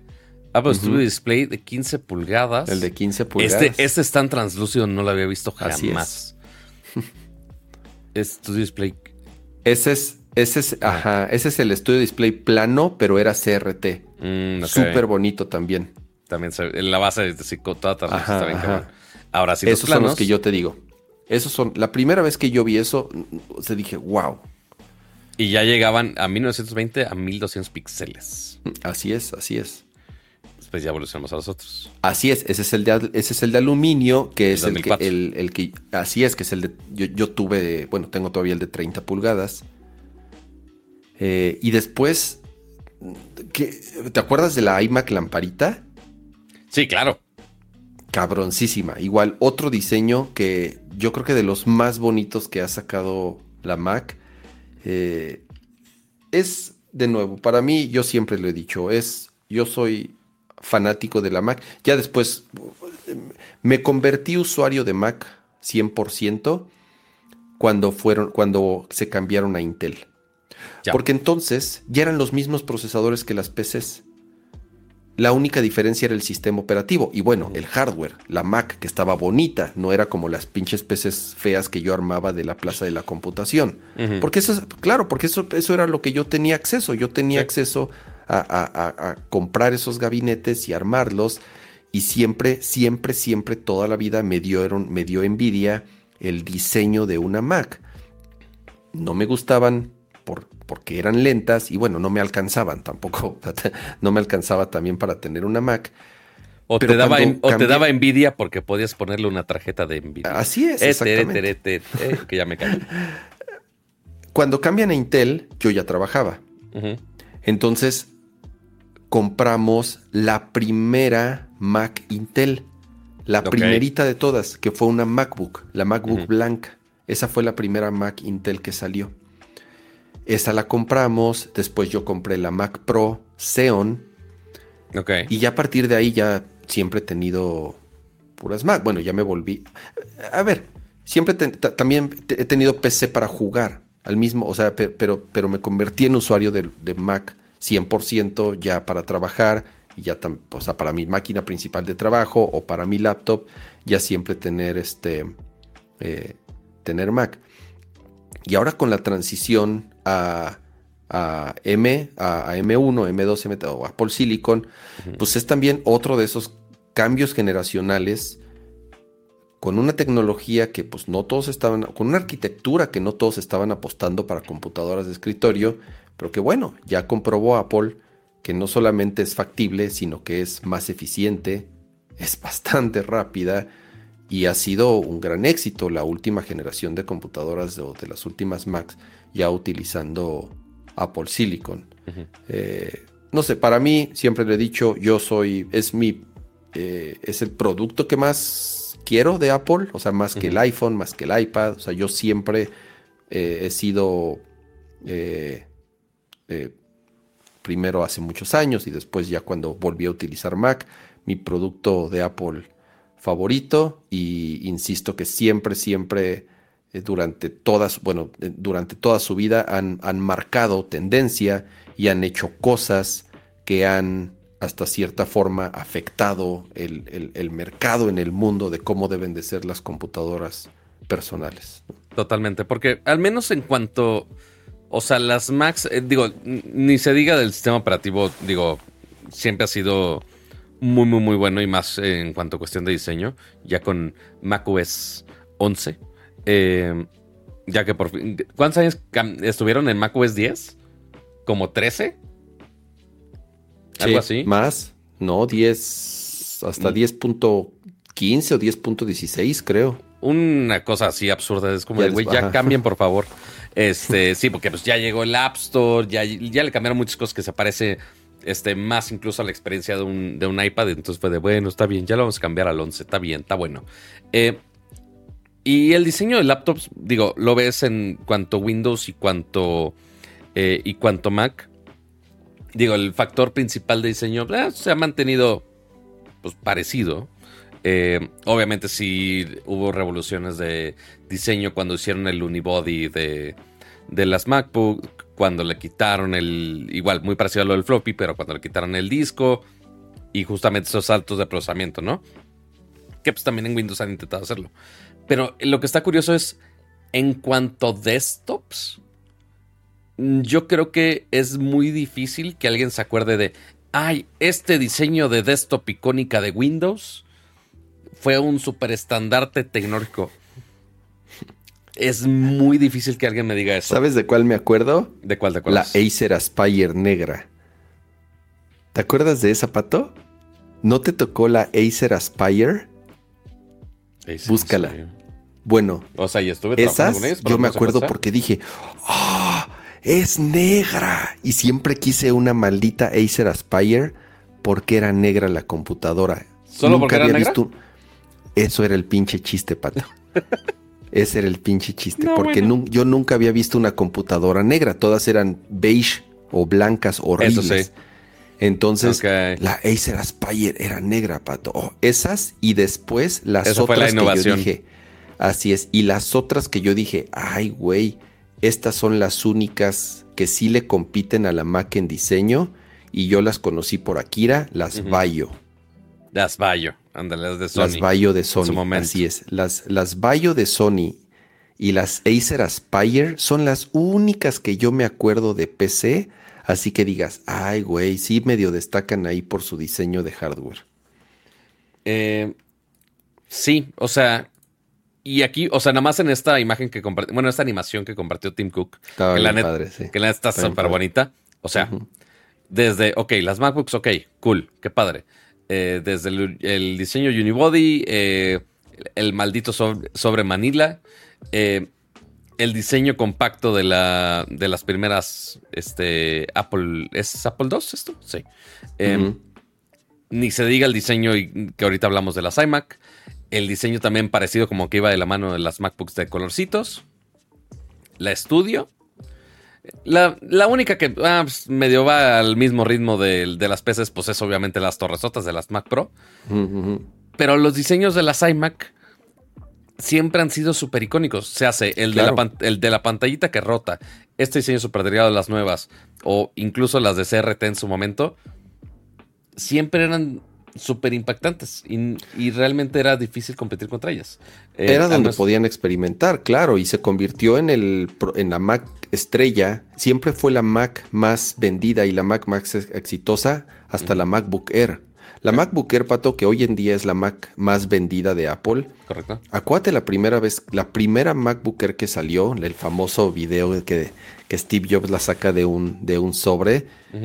a ver, no había, no existía ninguna laptop que tuviese esas dimensiones o ese peso o esas características. No era muy buena, honestamente, era bastante lenta. Yo tuve una eh, eh, de esas de la, la primera MacBook Air, eh, traía un disco duro bastante lento porque la opción del disco duro sólido, vendían una de disco duro sólido, costaba una fortuna. Era de los, si no me equivoco, la primera vez que yo veía en una computadora un disco duro sólido ya como, como unidad de almacenamiento para, para, tus archivos, pues. Entonces yo compré la normal, la, del disco duro normalito. Acuate que esa MacBook Air tenía un chip Intel Custom que diseñó Intel y Apple exclusivamente para esa computadora. Ninguna otra computadora lo tenía. Era muy lento. Eh, la computadora no era muy rápida y luego tenía el puerto ese lateral con una puertita, ¿te acuerdas? para acceder a los puertos tenías que bajar una puertita. Era muy bonita, pero evidentemente era un producto de primer generación. Pero al final marcó completamente lo que se convirtieron las, las, las laptops modernas. Después salieron las Ultrabooks, ¿te acuerdas de las famosas Ultrabooks de, de, Windows? Era la, era la versión de Windows de, las, de la Air, digamos. Pero de nuevo, fue una Mac la que eh, dictó cómo es el diseño moderno de una laptop actual. Y así fue, te lo digo, ¿no? Con la muerte del floppy, con la muerte del CD. También esa fue otra. O sea, la primera vez que Apple eliminó el CD de todos sus dispositivos, de todas sus computadoras, todos dijeron, ¿cómo? Pero el CD es el... Eh". Y ya, ¿qué computadora trae CD ahorita, Pato? Absolutamente ninguna. Em, entonces, de nuevo, ¿no? 40 años de un producto que sigue. Eh, la Mac para mí sigue siendo la Mac, sí, sí ha cambiado y sí ha sufrido eh, eh, cambios en todo sentido, de plataforma, de arquitectura, de, de, todo. Y pues bueno, yo sí creo que, la Mac definitivamente ha hecho que las computadoras son lo que son hoy en día por todo lo que han hecho en 40 años. Totalmente. Sí, o sea, y digo, en, desktops ni se diga, lo único que se le queda cerca es así menciones honoríficas. Muchos dicen, ah, pues Alienware tuvo algunos icónicos. De desktop únicamente torres. O sea, como, como que Windows ha hecho. Ajá. O sea, eh, como que el lado de, de, Windows ha sido.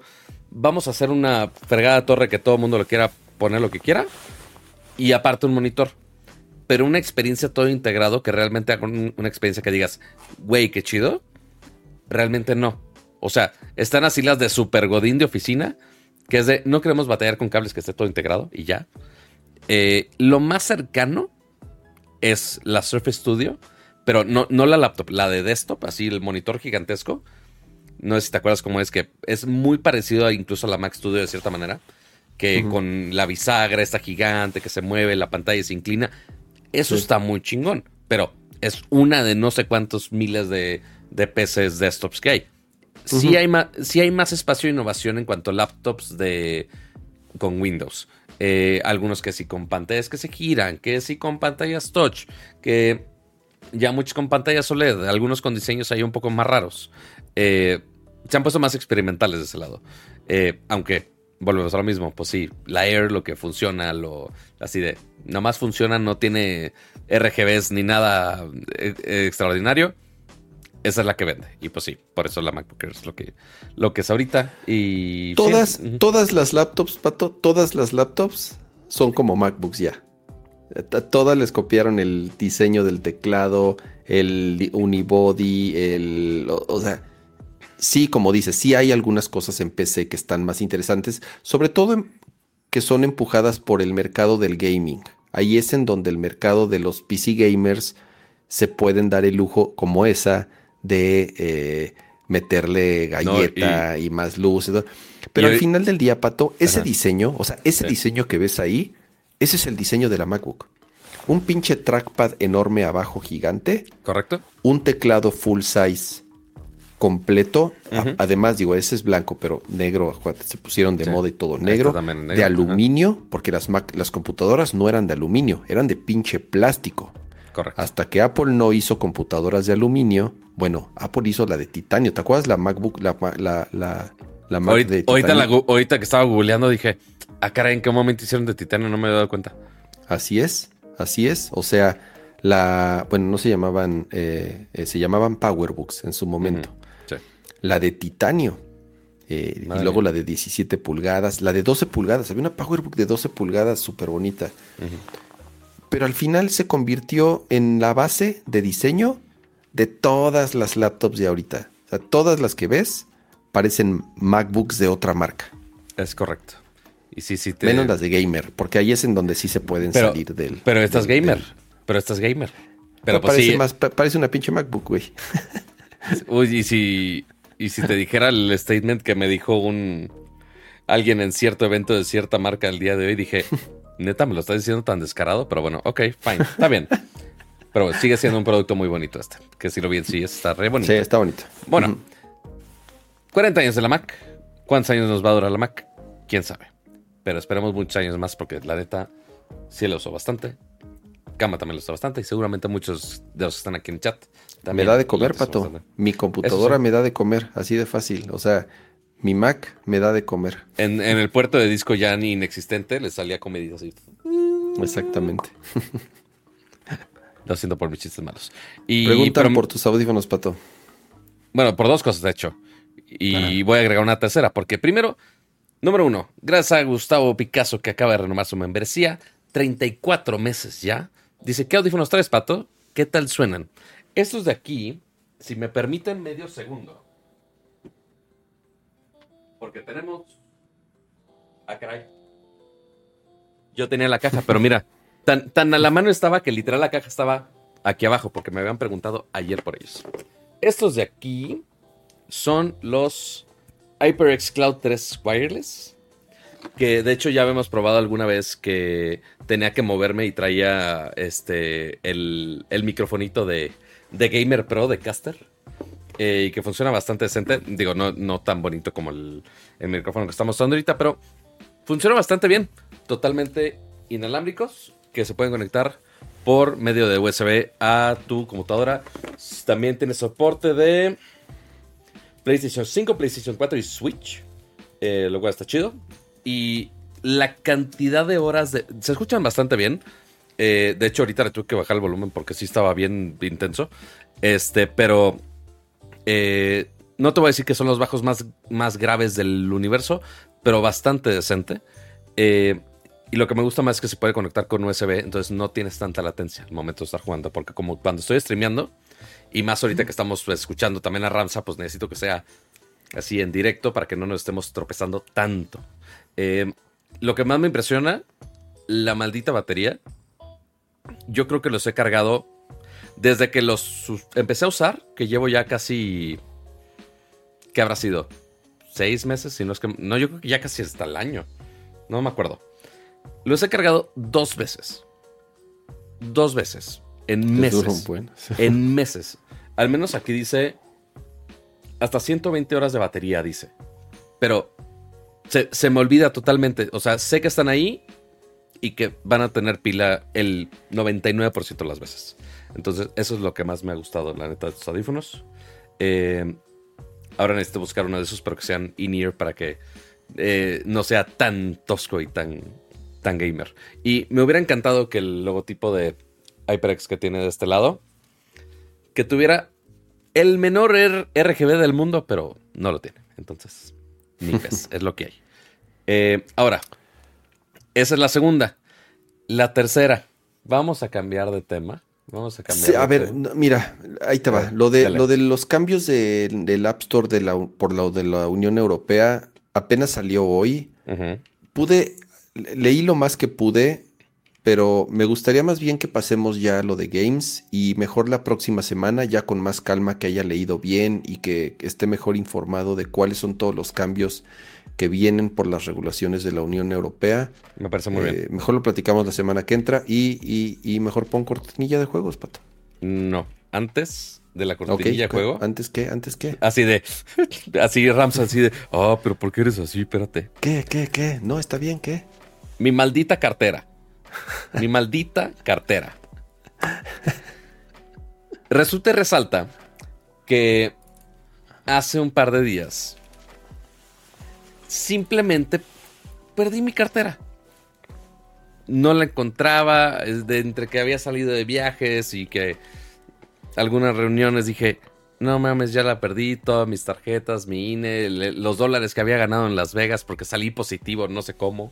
Este, y es de, güey, qué hueva. Y puse, una historia de, güey, perdí mi cartera, ayuda. Si alguien la encontró, dígame. Y todo mundo me estuvo regañando de, güey, ¿por qué tienes una cartera a la antigua? ¿Qué es fósil? No veo la plaquita. No, es, es una es una vil cartera Guess. O sea, ah, la marca X. O sea, el problema de la gente aparentemente es que es una cartera normal. O sea, sí, ya estaba bien madreada. Eh, o sea, está vieja. Sí, estoy de acuerdo, está vieja. Por eso justamente le pedí en Navidad a la personalidad con la cosa algo de, ah, regálame una cartera nueva. Y eso hizo.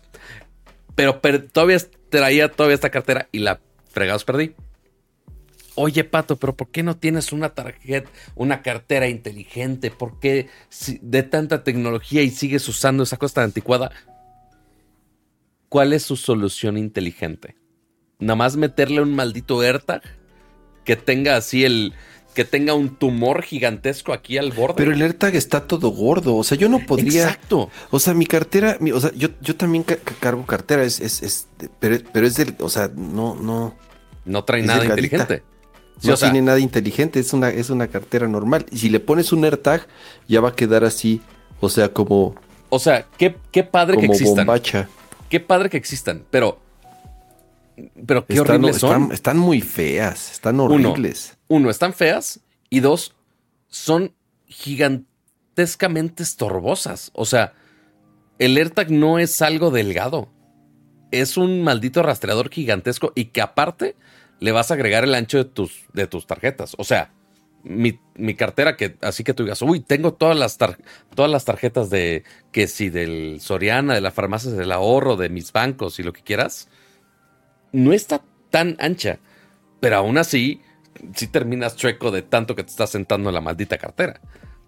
Entonces, el AirTag no es una solución, al menos para mí, que sea algo viable. Si estoy perdiendo la cartera cada 15 segundos y realmente eres un güey de vato, si necesitas algo para que no se pierda la cartera, ok, increíble. La única solución que haya visto yo inteligente para sustituir una cartera ha sido esta cosa de aquí, que se llama, digo, Tile lo hemos hablado por muchísimos años. Este, y tienen una, ay, porque se abre como imagen. Quítate anuncio. Tienen una versión delgada que es justamente para la cartera. Que tiene Pero igual es este como, es como, tiene como el grosor de tres tarjetas de crédito, ¿no, Pato? No sé cuántas, pero sí, sí es un poquito más gruesita, ¿no? Si Se ve como un poco, un poco gorda. El episodio de la cartera, me estaba diciendo Sergio, el episodio, nunca se me va a olvidar cómo buleábamos a Kira por su cartera, que era, era de señora, ¿te acuerdas, Pato? Ah, claro, era sí, sí, Era cartera de señora, así de esas grandotas que abría. Qué terrible. Pancho está este fregando que por qué usamos cartera. A ver, ahí te va. Te voy a decir qué traigo. No traigo muchas cosas. Traigo. Mm, una, dos, tres. Una tarjeta. Ok. Dos. Eh, lector. Ajá. Tres. Licencia. Cuatro. Tarjeta de circulación. O sea, tengo que cargar cartera, ni modo que, ni modo que me las meta en la bolsa así como. O sea, como Neandertal. Pues sí, o sea, ya traer cuatro cosas: tarjeta, identificación, licencia y tarjeta de circulación. Dice Pancho, la licencia la dejo en el coche todo el tiempo. pero yo. Cambia de yo intenté hacer eso. Ajá, y cambias pero ya a veces salgo en la moto, o manejo otro carro, o el coche de mis suegros, o lo que sea, tengo que traer mi cartera conmigo. Eh, digo, perdón, o sea, mi licencia conmigo. Sí. Por eso. Que bueno, ya está la digital también, pero en teoría también deberías de traer la, la, física. Así es. La tarjeta de circulación la cargo por la moto, ¿no? Mi tarjeta con la que pago todo y mi identificación. Cuatro cosas, es lo único que cargo, cuatro cosas. Sí, digo, también así que tú digas, cargo mucho, pues tampoco. Eh, y de hecho, acaba de vencer mi tarjeta de Banorte, de débito. Entonces, cambiarla el número de tarjeta a todos lados. Y aparte, darla de alta otra vez en Apple Wallet. Así es. No sé por qué, llevo dos semanas intentando ponerla y no me deja. Ni la de crédito ni la de débito, lo cual me preocupa. Mm. Este, porque aparte, Banorte va a sacar su solución de banco digital la siguiente semana. Entonces, ¿quién sabe si ellos solo se están poniendo el pie o qué diantes están haciendo? Pero por ahora no está jalando su cosa. Pero bueno, el punto es, ok, Tile, si sacrifico un par de este, espacios de, de tarjeta, o sea, si es un poquito más ancha, son 2.5 milímetros de espesor, cama. No sé cuánto equivalga eso un Ah, sí está, sí está un poco, sí está gordo. Sí, está gordo, Pero bueno. Sí está gorda. Ya es inteligente, ya para que nadie se queje en la vida de que uso una maldita cartera. Y ya. drop the mic y drop the wallet y drop todo. Y aparte, ya me había regalado en Navidad el, el susodicho una cartera, entonces como decirle de, ay, no, ya no la puedo usar porque me regañaron porque ya no es inteligente. No necesito que sea inteligente. Oye, Ni siquiera los métodos de pago son inteligentes. Por lo menos no usas de, de, velcro. Estaría increíble. Así, ¿quieren que madure con mis finanzas? Ajá. No, Yo ¿sabes tengo un cuate que a sus más de 40 años lo troleamos porque sigue con su cartera de velcro. Dios mío, sí, se, se pasan. He estado muy tentado que aquí yo creo que le estoy regalando el anuncio a estos pobres infelices. a estas que son, aquí te anuncio.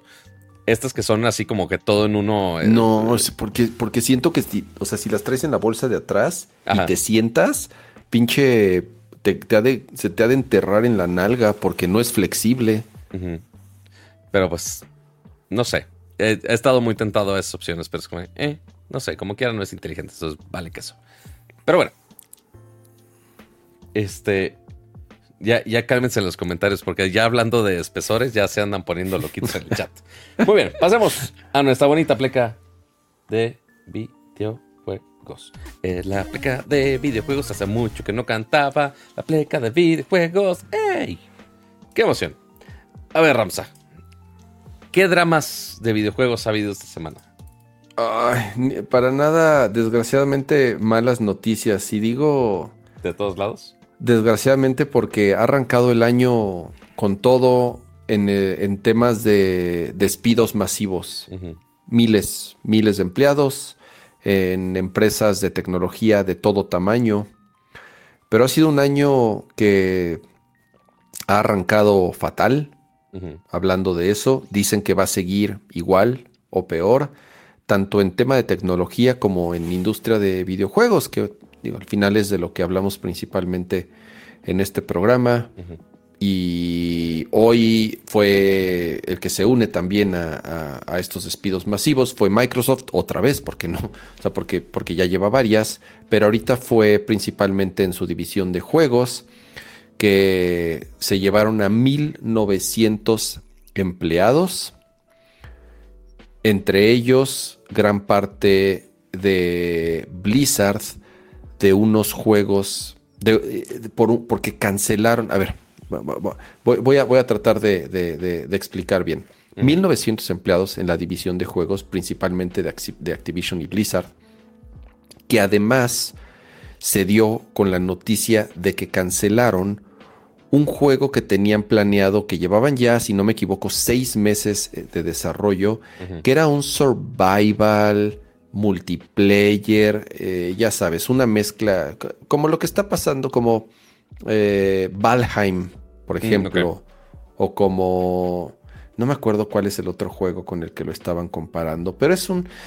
Hay, hay varios juegos similares ahorita, ¿no? Esos, esos juegos survival, multijugador, en donde tienes que este, juntar recursos para construir, para sobrevivir, una mezcla también de lo que sucede con, eh, con similar a a Minecraft tal vez, y que dijeron, ¿saben qué? Odyssey. Gracias, Vico. Ese era el, el codename. No sé si el codename o el juego final se iba a llamar Odyssey. Pero bueno, junto con la noticia del despido, también dijeron que el juego fue cancelado. Ya sabes que se van a enfocar en juegos que ya tenían o tal vez en nombres mucho más reconocidos como, como World of Warcraft o en las siguientes expansiones de Diablo. Más a lo seguro, Desconozco, así es, desconozco, desconozco, exactamente a qué se refieren con, con, con eh, eh, este, seguir con proyectos que en su, en su opinión pues son un poco más sostenibles y menos, y menos riesgosos. Y también anunciaron que se va Mike Ibarra, se va también el director de diseño de Activision Blizzard. De, Activision Blizzard. Entonces es, es, un golpe fuerte, independientemente de, de, todas las personas que pierden su trabajo, que al final del día pues es lo, lo, peor, ¿no? Lo peor que te puede pasar, que, que pierdas tu trabajo de un, de un día para otro.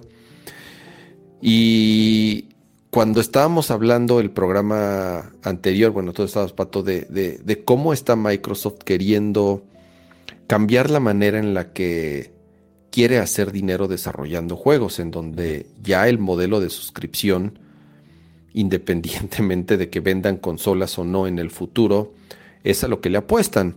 Y lo que ha pasado con Microsoft en los últimos años, a pesar de haber comprado tantos estudios, es que no han sacado tantos juegos como tenían planeado, hablando de exclusivas, hablando de esas grandes inversiones o de esos juegos importantes como Halo, que les fue, que le fue bastante mal.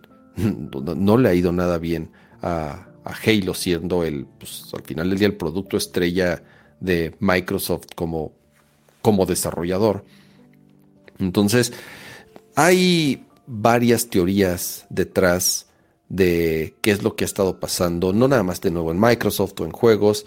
Muchos dicen que fue porque durante la época de COVID hubo una contratación masiva, exagerada, que al final eh, no pudieron sostener. ¿no? Eh, el consumo. Y que todo eso empezó desde. Ajá, o sea, porque todo eso de estar contratando a lo bestia remoto incluso en pandemia, porque los servicios en la nube estaban creciendo muchísimo, eh, pero pues no estaban saliendo los juegos como quiera. Eh, y digo, de, de toda la industria tech en general, pero principalmente juegos porque pues, la gente estaba encerrada quería, hacer algo. Eh, y pues desde entonces, digo, sí ha ido bajando los números, pero pues han ido aumentando las adquisiciones de Microsoft. Y ahora que Microsoft adquiere todo lo de Activision Blizzard, que es un equipo igual gigantesco, pues ok, ya también ya tienen control de decir de, mm, creo que debieron haber bajado este número desde hace mucho tiempo. Y pues ellos decidieron, ya que ahora están este, teniendo una cartera nueva, pues ok, ahora nosotros sí vamos a hacer, hacer la de verdugo y pues cortar todo esto que quizá no le vemos este, realmente la visión aunque hayamos comprado toda Activision Blizzard. Y siempre que hay este tipo de adquisiciones tan grandes, siempre uno se espera que va a haber movimientos y que va a haber ajustes y que si identifican personas o plazas, como les llaman, repetidas, o sea que ya había alguien en Microsoft que hacía esas mismas tareas y que pues, aquí también hay otro igual, pues bueno, no podemos tener a dos iguales, pero comúnmente pasa un rato. Ahorita ha pasado solo tres meses. Pasaron tres meses desde que se cerró ya la adquisición. Fue demasiado rápido el, tiempo para que se haya dado ya un, despido tan grande. Te digo, casi, casi dos mil personas. Como dice Pablo, digo, Starfield tampoco tuvo la recepción que esperaban. Starfield no fue un juego que tal vez haya vendido el número de suscripciones que esperaban vender o el número de copias que esperaban vender en, en PC. Vieron los números y se dieron cuenta que no es, no es sostenible o... A ver, también eso es muy, muy difícil de entender cuando te das cuenta que Microsoft hoy se convirtió en una compañía de un trillón de dólares y que las acciones subieron y que, y que han hecho más dinero en los últimos años que, que, o sea, e, en el último año que en muchos años anteriores. Entonces, por un lado dices, a ver, están haciendo más dinero que nunca. Están eh, teniendo, eh, las acciones están más altas que nunca. el valor de la compañía está más alta que nunca. Y me estás diciendo que no puedes pagarle a tus empleados y mantenerlos. No, no me, no me queda claro. No, no, no cuadran los números. Y ahí es en donde vienen otros factores que eh, pues no, no, conocemos de cuáles sean las, las estrategias, de, pues sí, los, por un lado, los bonos multimillonarios que se dan a los, a los CEOs o a los vicepresidentes o en las, en las partes altas de la esfera, y por otro lado, pues bueno, los empleados sufriendo eh, eh, disparidad de salarios o incluso, pues en este caso, despidos masivos, ¿no? Entonces, me estás diciendo que no tienes dinero para continuar con el desarrollo de este juego cuando ahorita es cuando más vale tu compañía y cuando más altas están las acciones. Eh, Está como 2.8% abajo. Bueno, 4.15 abajo a comparación del, punto más alto que ha tenido Microsoft en toda la historia, al menos de lo que tiene aquí registrado Google Finance. Y... Pero, pero al final del día ve, o sea, ve la gráfica. No, digo, ahí tú, te fuiste al máximo. Pero está en el, en, el, tope, está en el tope. Si tú consideras ahorita cuánto vale la compañía, nunca había estado valuada en un trillón de dólares. No, creo, creo que historia. No, creo que acaba. ¿Qué vi ahorita? ¿Tres trillones? Perdón, tres trillones, no me acuerdo, una, o sea, un, número así sí, estúpido. Ah, tres trillones, ok. tres trillones y esto es justamente de hoy, siendo, no, ayer. Justamente el día de ayer llegó a a los 3, trillones gringos. No me acuerdo cómo es la traducción a, español esa.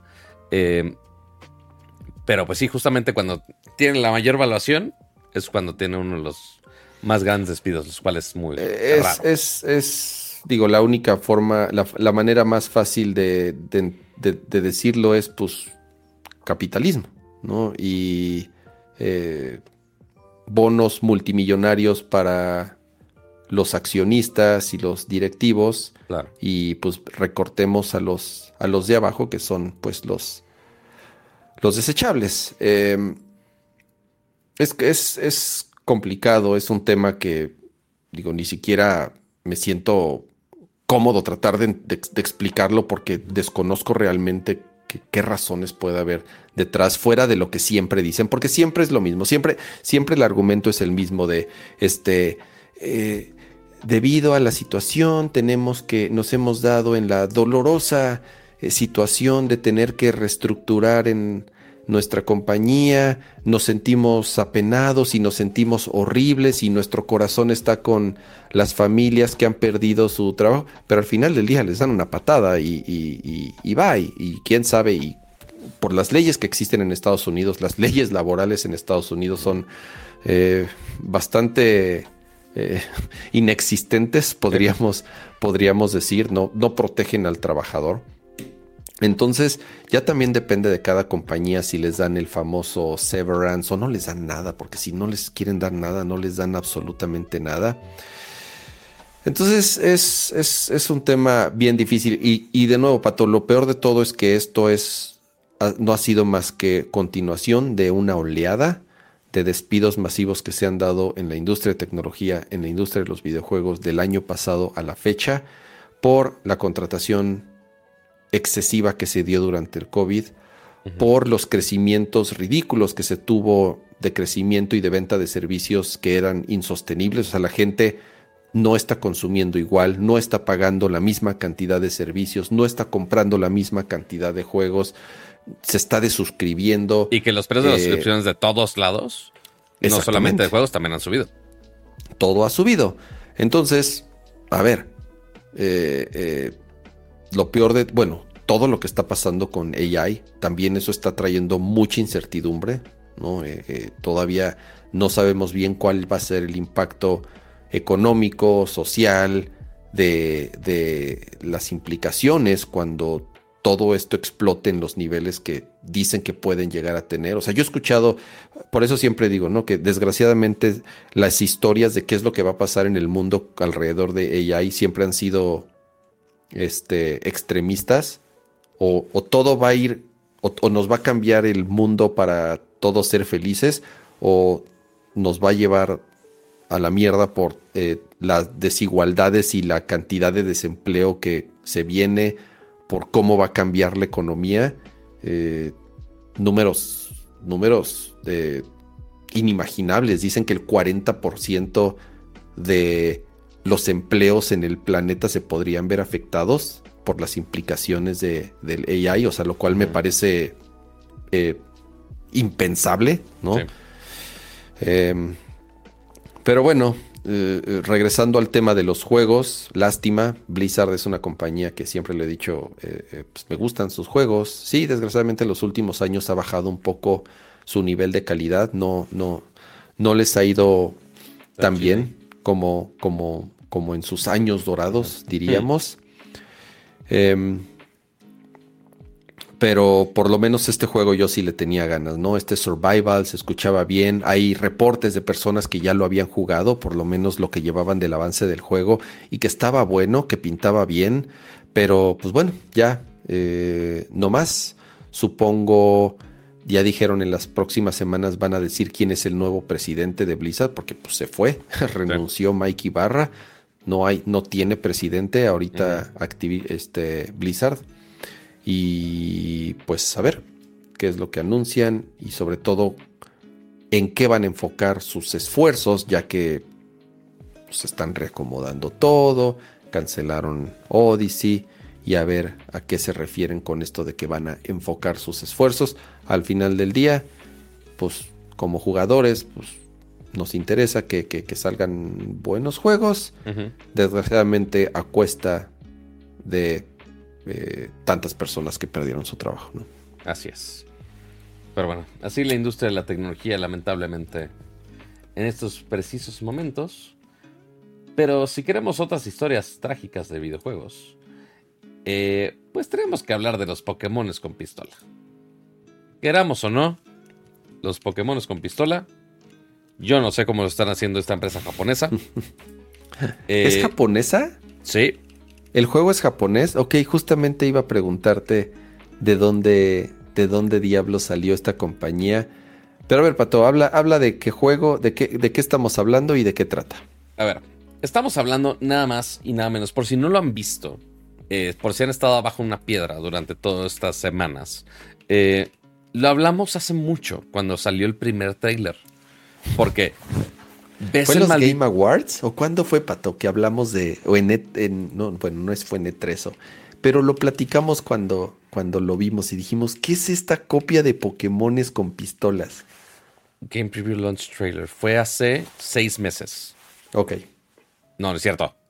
Ah, no, este es Launch. Announced Trailer. Hace dos años. Ya tiene rato. Órale. Este, 5 de junio de 2021. Seguramente fue durante épocas de 3. Em, pero sí, ya tiene harto rato. Pero entonces, ¿qué es este maldito juego? Es muy parecido a criaturas pokémonescas, lo vamos a poner así. Pero es entre una combinación de un Minecraft eh, con exploración de mundo, pero pues obviamente con criaturas que casualmente pueden usar pistolas entonces, eh, ves a Pokémon tan adorables así, a los Pals, como se llaman. Ves a los borreguitos con metralletas, a, los pobres animalitos esclavizados. Este, ves al, Totoro eh, Electrobus con su metralleta gigante. Este, con su líder de gimnasio casi, casi. Este. Ahí encima de él. Y pues puedes usar o tus pistolas o tus Pokémon también tienen pistolas para estar disparando a los diferentes pals que tienes ahí. Y que casualmente. Ese es Lucario, no mames, pato. Claramente hay muchas similitudes, muy curiosamente, a ciertos Pokémones que se podrían parecer a algunos originales de que hemos visto parecidos en Pokémon es muy curiosa la situación de cómo está el, a ver, tema. Desde, el principio lo dijimos, es, es, es, una copia descarada eh, en cuanto a los el diseño de los monstruitos. sí, son. O sea, si tú agarras cualquiera de esos y lo metes en, el, en la siguiente generación de Pokémon, te, la creería completamente que es, un, que es un Pokémon. Evidentemente está inspirado, por no decir otra cosa, que en el diseño de Pokémones de todas las generaciones, con sus ligeras variaciones, obviamente, para que no parezca que copiaron bien la tarea. Eh, eh, mezclando todo lo que ahorita hace un juego popular. Multiplayer, pistolas, disparos, survival, construcción, manejo de recursos como Ark, como Valheim, como eh, Minecraft, como este Fortnite. agarró así, dijo, a ver, ¿qué es lo más popular ahorita en todos los juegos? Y entonces empezó así a tomar de todos ellos y creó Palworld. ¿Y cuál es el resultado, Pato? Ahorita el juego está en Early Access, o sea, en acceso anticipado. Y ya rebasó 5 millones de copias vendidas en dos días, lo cual. Oye, Ramsa, no, no, estés, no, estés publicando mentiras. ¿Por qué andas diciendo mentiras en stream? ¿Por qué? ¿Qué dije? ¿Qué dije? ¿Dijiste 5 millones? 5 millones, ¿no? Eso fue a. Ya llegó a 8 millones, ¿no? Ya lleva 8 millones en 6 días el maldito juego. Porque yo me había quedado, yo me había quedado en 5 millones. No, ya eres noticia, ya eres noticia vieja, güey. Este, porque todo el mundo cuando vimos ese tráiler de los de, de la copia Pokémon, dijimos, güey, va a ser un juego raro chino que nadie lo va a pelar. oh sorpresa, todo mundo lo está fregados jugando. Y ojo, este número de los 8 millones es de los que compraron la versión en Steam, que cuesta. Eh, ¿Dice cuánto cuesta? 334 pesos. Sí, yo lo, ajá, eso, eso me costó. Ah, ya lo compraste. Ah, cierto. Sí, claro eh, que ya lo compré. Pero esto no cuenta a todos los que lo tuvieron por Game Pass. Porque en Xbox está gratis con Game Pass. Entonces ahí no, mm, sé entonces ahí no sé cuántos millones de jugadores están agregados. O sea, es un buen de gente. Un buen de gente. ¿viste, ¿Viste el número de personas? Rebasó Dos millones de concurrentes, ¿no? Dos millones concurrentes en Steam. Aquí seguramente lo Que creo es el segundo juego en la historia en lograrlo. No me acuerdo cuál fue el primero, si Grande Fauto o Counter Strike, no me acuerdo cuál. Mira, ahorita es el segundo. Sí, mira, el segundo más grande en toda la historia, porque ahí medio estaban usando no sé qué sistema de, de, ah, de datos. sigue teniendo el primero, ok.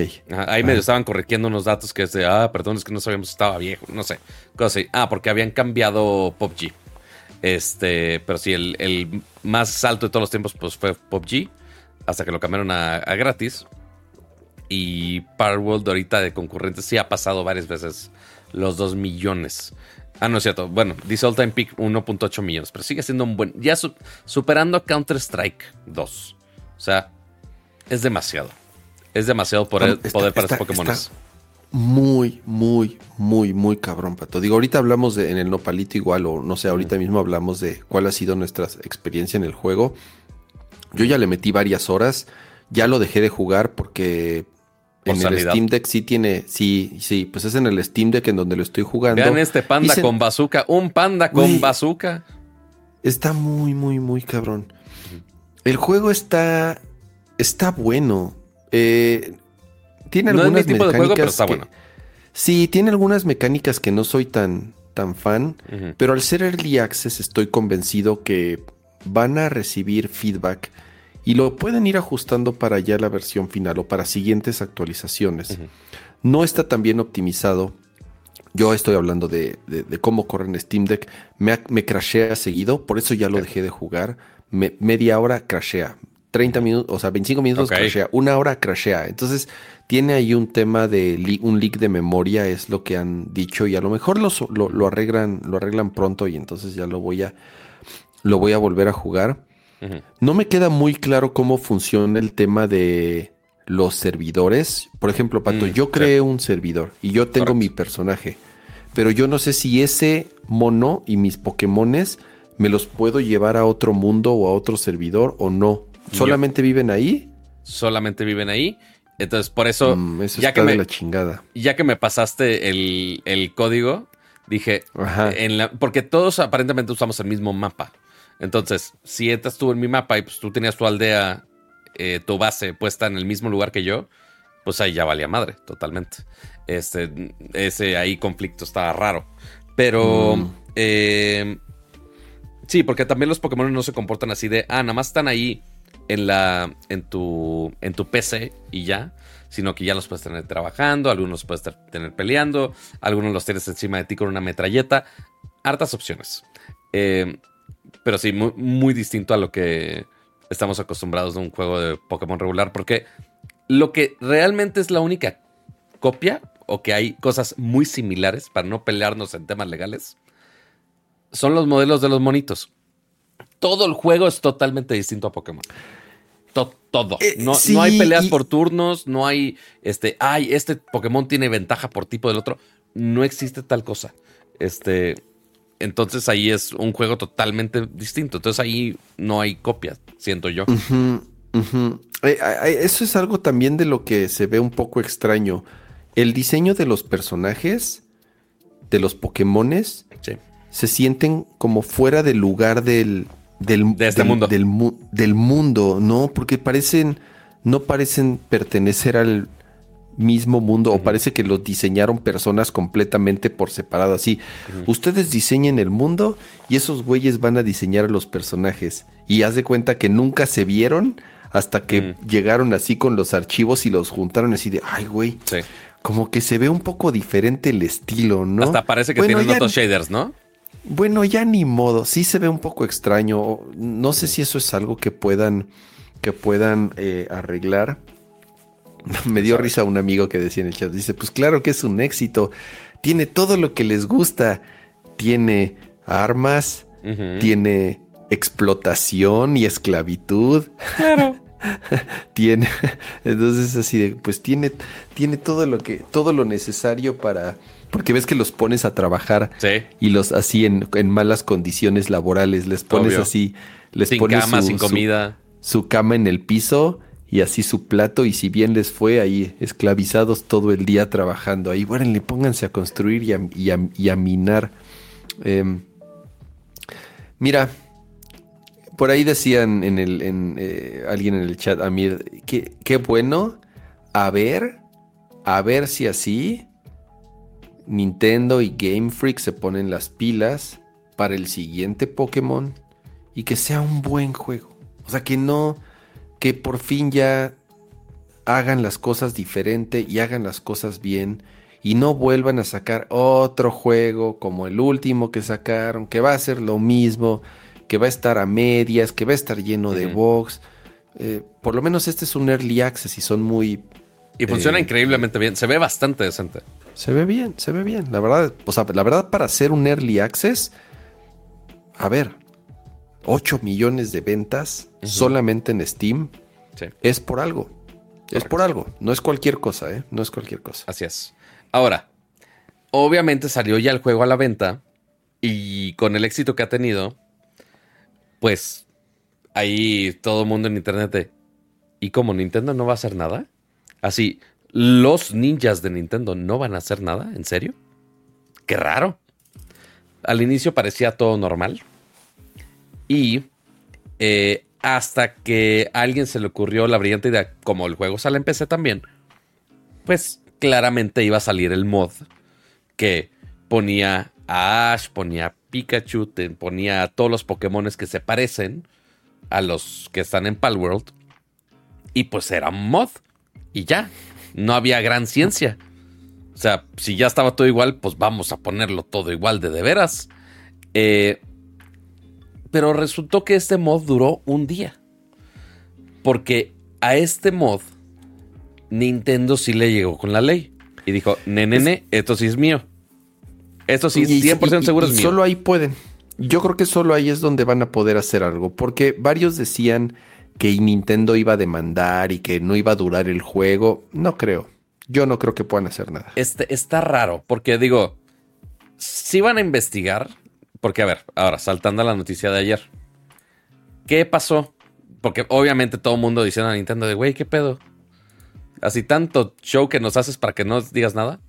Ahora, en la página de la Pokémon Company, así tan corporativa y tan aburrida como la ven en este preciso momento, la versión en japonés y la versión en inglés, dice, hemos recibido muchas, muchas quejas sobre otro juego que salió en enero de 2024. ¿Quién sabe qué juego, verdad? Pero además, ¿qué, quejas? O sea, son los fans así de Nintendo, mira, te están copiando. Exacto. Te están copiando. O sea, ¿qué? ¿Qué? Este, yes. No hemos dado permiso a que nadie use, obviamente, Pokémon, eh, intelectual, eh, propiedad intelectual de Pokémones o assets del juego.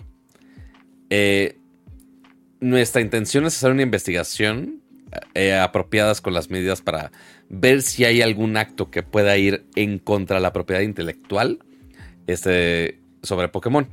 Y nosotros seguimos este, eh, como criando a cada Pokémon y su mundo y estamos trabajando para llevar al, mundo juntos eh, con Pokémon y en, el futuro. Es como, güey, ¿qué pedo con este enunciado? innecesario, gracias. Eh, pero bueno, dicen que van a investigar. ¿Qué pueden investigar? Porque, a ver, ya platicamos que el concepto del juego per se, o sea, el tipo de batallas, el tipo de exploración, tipo survival, muy distinto. No, no tiene absolutamente nada que ver con Pokémon ahí.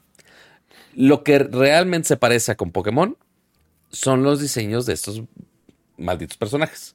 ¿Y cómo los atrapas? Con una pelotita. Y los atrapas con una pelotita, qué casualidad.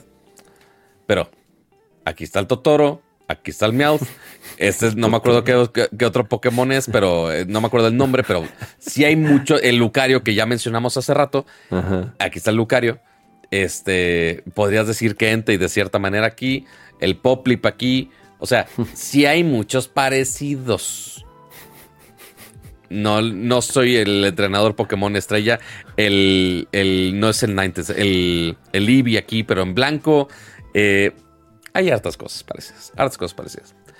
Y lo que ha habido de repente en Twitter me he atravesado. ¿Lo quité de aquí?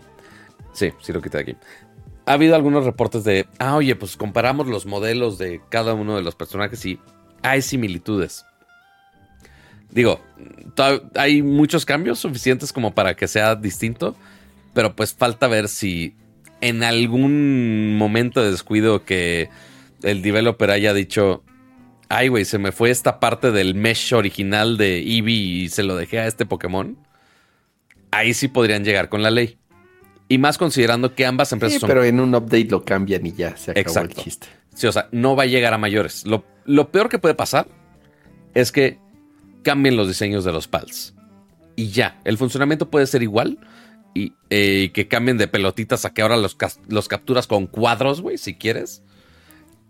Y ya, Fuera de ahí, no creo que llegue a mayores. Eh, pero sí, está interesante todo este tema. Pero sí, que Pokémon haga un juego al menos decente, así de calidad en su siguiente consola sería lo, ideal. Pero pues. Así es. Habrá que esperar a ver qué, qué sucede con los Palworlds. Igual, si ustedes están jugando, ahí nos comparten en el chat. Ahí cómo les va con sus pals cuál se les hace la copia más descarada o no. Ahí nos los ponen por, por las distintas redes sociales. Son las 12.03 y nos falta algo. Ya, Nopal, Nopal, Nopal. Vamos a Nopal, vamos a correr al Nopal. No, palito, no, palito, aquí está, no, palito, aquí está, eh, no, palito, bailador. Miren cómo baila, no, palito, bailador. ¡Ey! Muy bien. No, palito, cama. ¿Qué has visto? ¿Qué has jugado? ¿Qué has hecho de tu vida?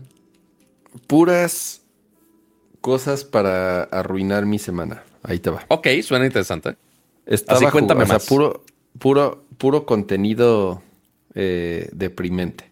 Empecé a jugar. ¿Quién te crees empecé, yo? Empecé a jugar el remaster de The Last of Us 2. Uh. Entonces, pues bueno, es un juego que ya había terminado. Bueno, que primero sabes. Así es, así es. Primero lo evité, no lo jugué, no lo jugué cuando salió.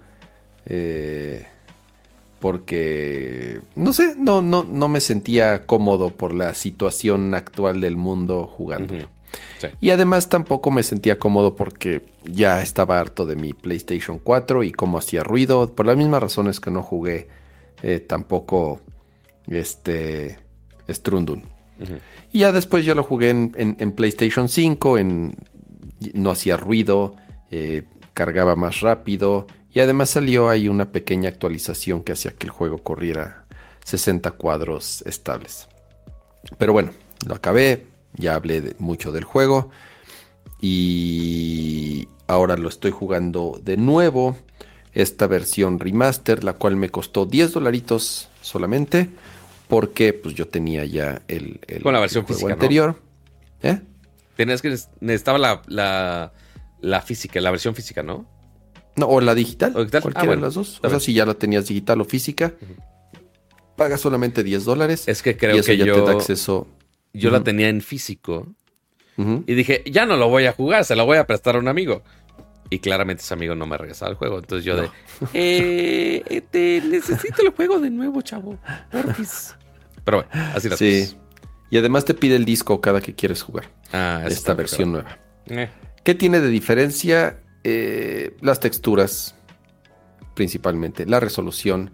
Y algo que yo he notado es que corre, eh, si tienen una televisión que lo soporta, a mí me corre el juego en variable refresh rate y alrededor de 80, 90 cuadros por segundo. Nada más. Y se siente increíble.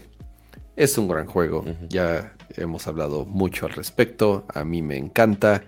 Lo estoy disfrutando, pero pues al final del día es un juego bastante deprimente por la temática eh, por la, historia. La, historia es, deprimente, pero es muy buena. No, sí, no, bueno, es, un muy buen juego. Ahora, ¿qué hice todavía para eh, complementar mi experiencia postapocalíptica?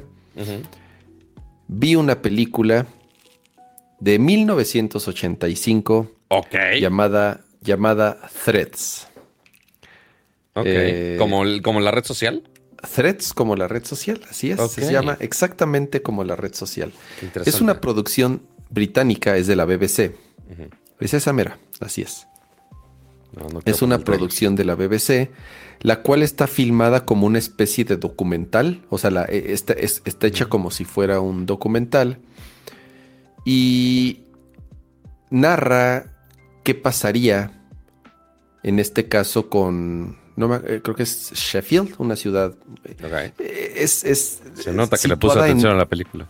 Así es, situada, situada en esa época, o sea, en los 80, en un conflicto ficticio, una... Eh, es, una época en donde la Guerra Fría seguía todavía... Sheffield se llama, correcto. Muy, Sheffield, así muy activo el tema de la Guerra Fría, el conflicto entre Rusia y los Estados Unidos que se escala y se convierte en una guerra real en donde se involucran otras naciones en el Reino Unido, en, en, Europa, y entonces se desata una guerra nuclear. Y entonces el la documental este eh, trata de mostrar cómo sería el mundo o qué pasaría si se desata una guerra nuclear. Y pues bueno, eh, eh, la película, el documental empieza presentándote a los principales personajes, ¿no? Más o menos para que te vayas familiarizando con, con ellos. Son, son dos familias y al mismo tiempo están narrando, ya sabes, con, con, con noticieros en el radio y en la televisión, cómo se va escalando la guerra ella eh, eh, parte de estos personajes es una pareja, ella está embarazada, se van a casar y pues bueno, por situaciones se, empieza a, ir todo al traste hasta que chinguele, ¿no? Pues cae, empiezan a caer las bombas nucleares en diferentes, en diferentes regiones del Reino Unido. Em, es una película horrible, no la vean. Es cruda, Sí, qué, extraña lección. Es, o sea, trata de ser un, un, trata de ser, de concientizar, a lo mejor ese es el mensaje que quiere hacer así de, miren, la guerra nuclear. Así vas a quedar así como esta señora por la guerra nuclear. Si se llega a dar, nos va a llevar la fregada a todos, ¿no? Así de que, por favor, no se peleen. Por eso también está hecha como un documental. Eh, eh, y, empieza, obviamente después de las explosiones nucleares, empiezan, em, la, película se empieza a desarrollar. ¿Qué pasaría? ¿Qué pasaría el siguiente día? ¿Qué pasaría la semana? ¿Qué pasaría al mes? ¿Qué pasaría a los seis meses? ¿Qué pasaría al año? ¿Qué pasaría a los cinco años? Y contándotela a través de algunos sobrevivientes de los que te presentaron al principio. ¿Y qué es lo que pasa alrededor? No, obviamente eh, se desata todo tipo de catástrofes, no solamente por las eh, secuelas de la contaminación radiactiva, sino también del famoso invierno nuclear. Eh, el dinero no sirve de nada, ¿no? O sea. Ah, caray, ¿había una remaster? Ah, a lo mejor la, a lo mejor tomaron el filme y la lo, lo rescanearon, ya sabes, para que se viera un poco mejor. Sí, porque esto se ve terrible. No, no, se ve horrible, es 4.3, o sea, es como si la vieras en un VHS. Ah, sí, así. Ya, ya, em, ni las fotos de la Mac que vimos al inicio del show. Sí, y, y, qué es lo que pasaría con la sociedad? El dinero ya no sirve de nada, la comida está controlada por el, por el ejército, la gente se mata en las calles por comida, hay saqueos, niños, cadáveres en el piso, eh, millones y millones y millones de muertos, después se empiezan a morir no por la explosión ni por las quemaduras, sino por el envenenamiento, no hay cosechas por el invierno nuclear. Eh, es, es, es deprimente, es horrible, te digo, ¿no? Hace ver, hace ver el mundo de Last of Us como si fuese feliz. Para que una, hace ver el escenario postapocalíptico de Last of Us es más positivo y es más este eh, bonito comparado con lo que te cuenta esta película y cómo la cuentan y la crudeza. Entonces, no la vean. Si, si no quieren este, eh, arruinar su fin de semana, como yo lo hice, mejor no la vean, pero yo hice eso. Be Threats, película de la BBC de 1985. Muy bien. Eso hice, Pato, esta semana. Very good. Suena increíblemente deprimente todo tu fin de semana. No la vea. Dijiste, quiero ver el mundo arder y sí, literalmente. ¿Dónde la vi? La descargué. Ok. No sé, no sé si está en plataformas digitales. Sí está, ahorita lo googleé y estaba en Apple TV y algunas cosas. Este, Digo, con los diferentes servicios y plugins de mil cosas para que llegue. Pero bueno. Gracias, Kama, por, por compartirnos lo que jugaste y lo que te hizo deprimirte. Ya ni yo la apliqué, pero hablando de cosas deprimentes, eh, ya terminé de ver. O sea, ¿qué estuve jugando? Estuve jugando a Palworld porque no me dio tiempo para nada más, la neta. Eh, eh, por más que me daban ganas de seguirle al Inscription, y debería de estar jugando la expansión de Final Fantasy VII, porque pues ya va a salir eh, el nuevo, entonces más vale que juegue. Y ya que anunciaron el, eh, la fecha de Hellblade 2, no he jugado el primero, entonces necesito, hablando de cosas deprimentes, también necesito jugar el Hellblade original. Eh, porque sé que está en Game Pass, pero pues no me ha dado tiempo de jugarlo. Y sé que es una historia que no voy a poder jugar en stream, sino que voy a tener que guardarme tiempo para justamente hacer eso. Eh, y la serie que estuve viendo ya durante este fin de semana, creo que se les había comentado la vez pasada, pero ya la terminé de ver. Eh, y es justamente esta de Carol and the End of the World. Es una serie animada de Netflix. Está muy divertida por lo deprimente que También es. del fin del mundo y del apocalipsis. También es del fin del mundo y del apocalipsis. Básicamente la sinopsis es este planeta azul que se ve aquí atrás de la cara de esta señora va a caer en la Tierra en ocho meses, algo así. Y pues todo mundo hace lo que fregados quiere. Es muy cagada, es muy deprimente. Parece como dibujos de South Park. No, es un, es un estilo de gráficos muy, muy distinto, pero está bonito, está padre. Este, el final dije, ay, me hubiera gustado más. Seguramente va a haber una segunda temporada. Este, porque sí le, le cuelga harta historia todavía. Em, al menos siento yo que, aunque ya va a terminar el mundo, siento yo que le, que le cuelga historia. Entonces, sí le recomiendo mucho que la vean. Sorpresivamente está ligerita. O sea, es obviamente llevando todo el fin del mundo muy al extremo. No tan deprimente como fue la ruta de Ramsa. Este. Pero es justamente así de. Ah, ¿cómo lo llevamos al extremo? Así de. Ah, güey, me quiero desconectar de la vida.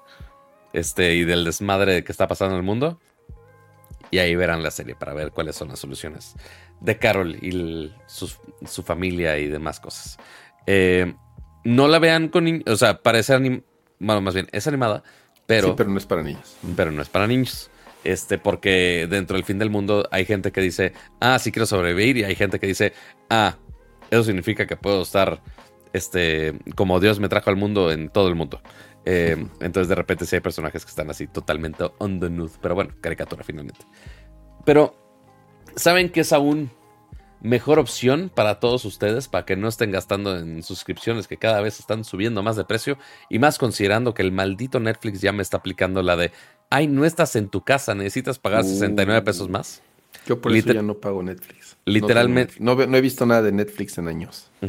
Literalmente creo que ahorita terminando el stream voy a tener que hacer ese proceso. Porque por tener mi cuenta parte en Monterrey, parte en San Antonio y parte acá en Ciudad de México, pues me está bloqueando el changarro. Sorpresivamente en dispositivos móviles no, pero en mi tele sí. Pero algo que no se les va a bloquear nunca es la bonita suscripción de Nerdcore Podcast. Así que, y que no ha subido de precio nunca. Y que no ha subido de precio. Eh, ¿No subió de precio? No, nada más agregamos tiers. Creo que fue lo que, lo que hicimos. Eh, agregamos tiers, pero pues no. La, la, suscripción ahí sigue igual. El, el cariño y la apreciación de nosotros hacia los miembros sigue igual. Incluso ha subido de valor porque han estado más tiempo con nosotros, lo cual se, se aprecia bastante. Y pues que semana tras semana pues nos ayuda a que sigamos haciendo este bonito show. También se les agradece bastante a todos los miembros Max por acá. Que a ver si tengo suficiente voz entre las alergias y que se está desgastando mi garganta para leer todo esto. Lalo Villalobos, Pablo Muñoz, Nat Chopper, Rafael Suárez, Geek Blitz, Noé Hernández, Sergio Flores, José Luis Valdivia Menéndez, José Luis Sánchez, Luis Aguilar, Gerardo Hernández, Yamacer 1, Neo Estrada, Adriel Macedo, Arofline, Rodrigo Beltrán, Arturo Reyes, Santi, Adolfo y los ausentes, Aria Gerti, Adal Perno Ramones, Víctor Manuel López, Omar Ramírez, Mario Guzmán, Ricardo Mañón Rodríguez, Raúl Herrera. Ya que se está llenando esta página, lo cual me, me encanta y es una gran noticia. Y los miembros Ultra, por supuesto, están por acá Raúl Jesús Ruiz Tapiz, Gabriel Consuelo y Quejito, que se aprecia muchísimo el que nos apoyen con su membresía Ultra semana tras semana. Pero recuerden que también el hecho que estén aquí en vivo nos ayuda bastante. O también si están viendo este video, uno, pueden dejar su bonito like, es gratis y nos ayuda bastante. Y si están viendo la repetición, también la pueden dejar ahí. Pueden dejar sus comentarios, pueden compartir este episodio a sus seres queridos, a las personas que ustedes digan, ah, los comentarios que dijeron estos dos pelados, la tienen que escuchar ustedes. Y si están escuchando la versión en audio, también recuerden dejar su bonita reseña y sus calificaciones para que justamente los algoritmos que están sustituyendo a las personas que están despidiendo en todas las eh, industrias tecnológicas, pues bueno, que a ver si al menos los robots nos quieren, porque a mí no me quiere nadie. Entonces, a ver si eso ayuda. Eh, pero muchísimas gracias a todos por sintonizar otro episodio más y por aguantarnos en otro año más, en ya 2024. Ya, ya, va, ya va a cerrar enero, casi casi. Creo que si nos queda otro enero. No, ya no nos queda otro episodio de enero. No, ya se pasó bastante rápido. Nos vemos en febrero. Nos vemos en febrero ya para que vayan pensando en cuáles son sus gadgets para enamorarse para el 14 de febrero. No, no me voy a disfrazar de Cupido. No, no voy a hacer este, algo así de, ridículo. Pero mira, algo mejor es lo que hizo Paco Ibarra, que ya es miembro por 34 meses. Barra. Que dice. Ah, porque dije Ibarra. Eh, Paco Barra, eh, que ya es miembro por 34 meses, que dice abrazos caluros. Abrazos caluros también. E, eso es lo de lo que podemos festejar del amor y la amistad. abrazos caluros. Eso sí lo podemos celebrar. Pero bueno, Ramsa, Muchísimas gracias por acompañarnos en otro show más. Gracias a los que nos acompañaron, los que estuvieron ahí platicando, comentando en el chat, mandando sus preguntas. Gracias a todos los que se suscribieron. Gracias a todos los que mandaron también sus super chats. Eh, no olviden que nos vemos la próxima semana. Ya lo saben, el jueves a la misma hora. dejen su like, dejen su comentario, recomienden el show a quienes crean que les pueda gustar y si pueden suscribirse, pues bueno, se los agradeceremos mucho ya que su apoyo es lo que hace que semana a semana sigamos haciendo este programa. Descansen, nos vemos la próxima semana, cuídense mucho. Y el siguiente show va a ser un día antes de que se entreguen los Vision Pro. Entonces seguramente a ver si hay reseñas o algo así. Sí, seguro ya habrá reseñas, ¿no? Antes de la entrega, sí, por supuesto. Seguro sí. sí. Pero bueno, descansen, cuídense y nos vemos a la próxima. Bye. Bye.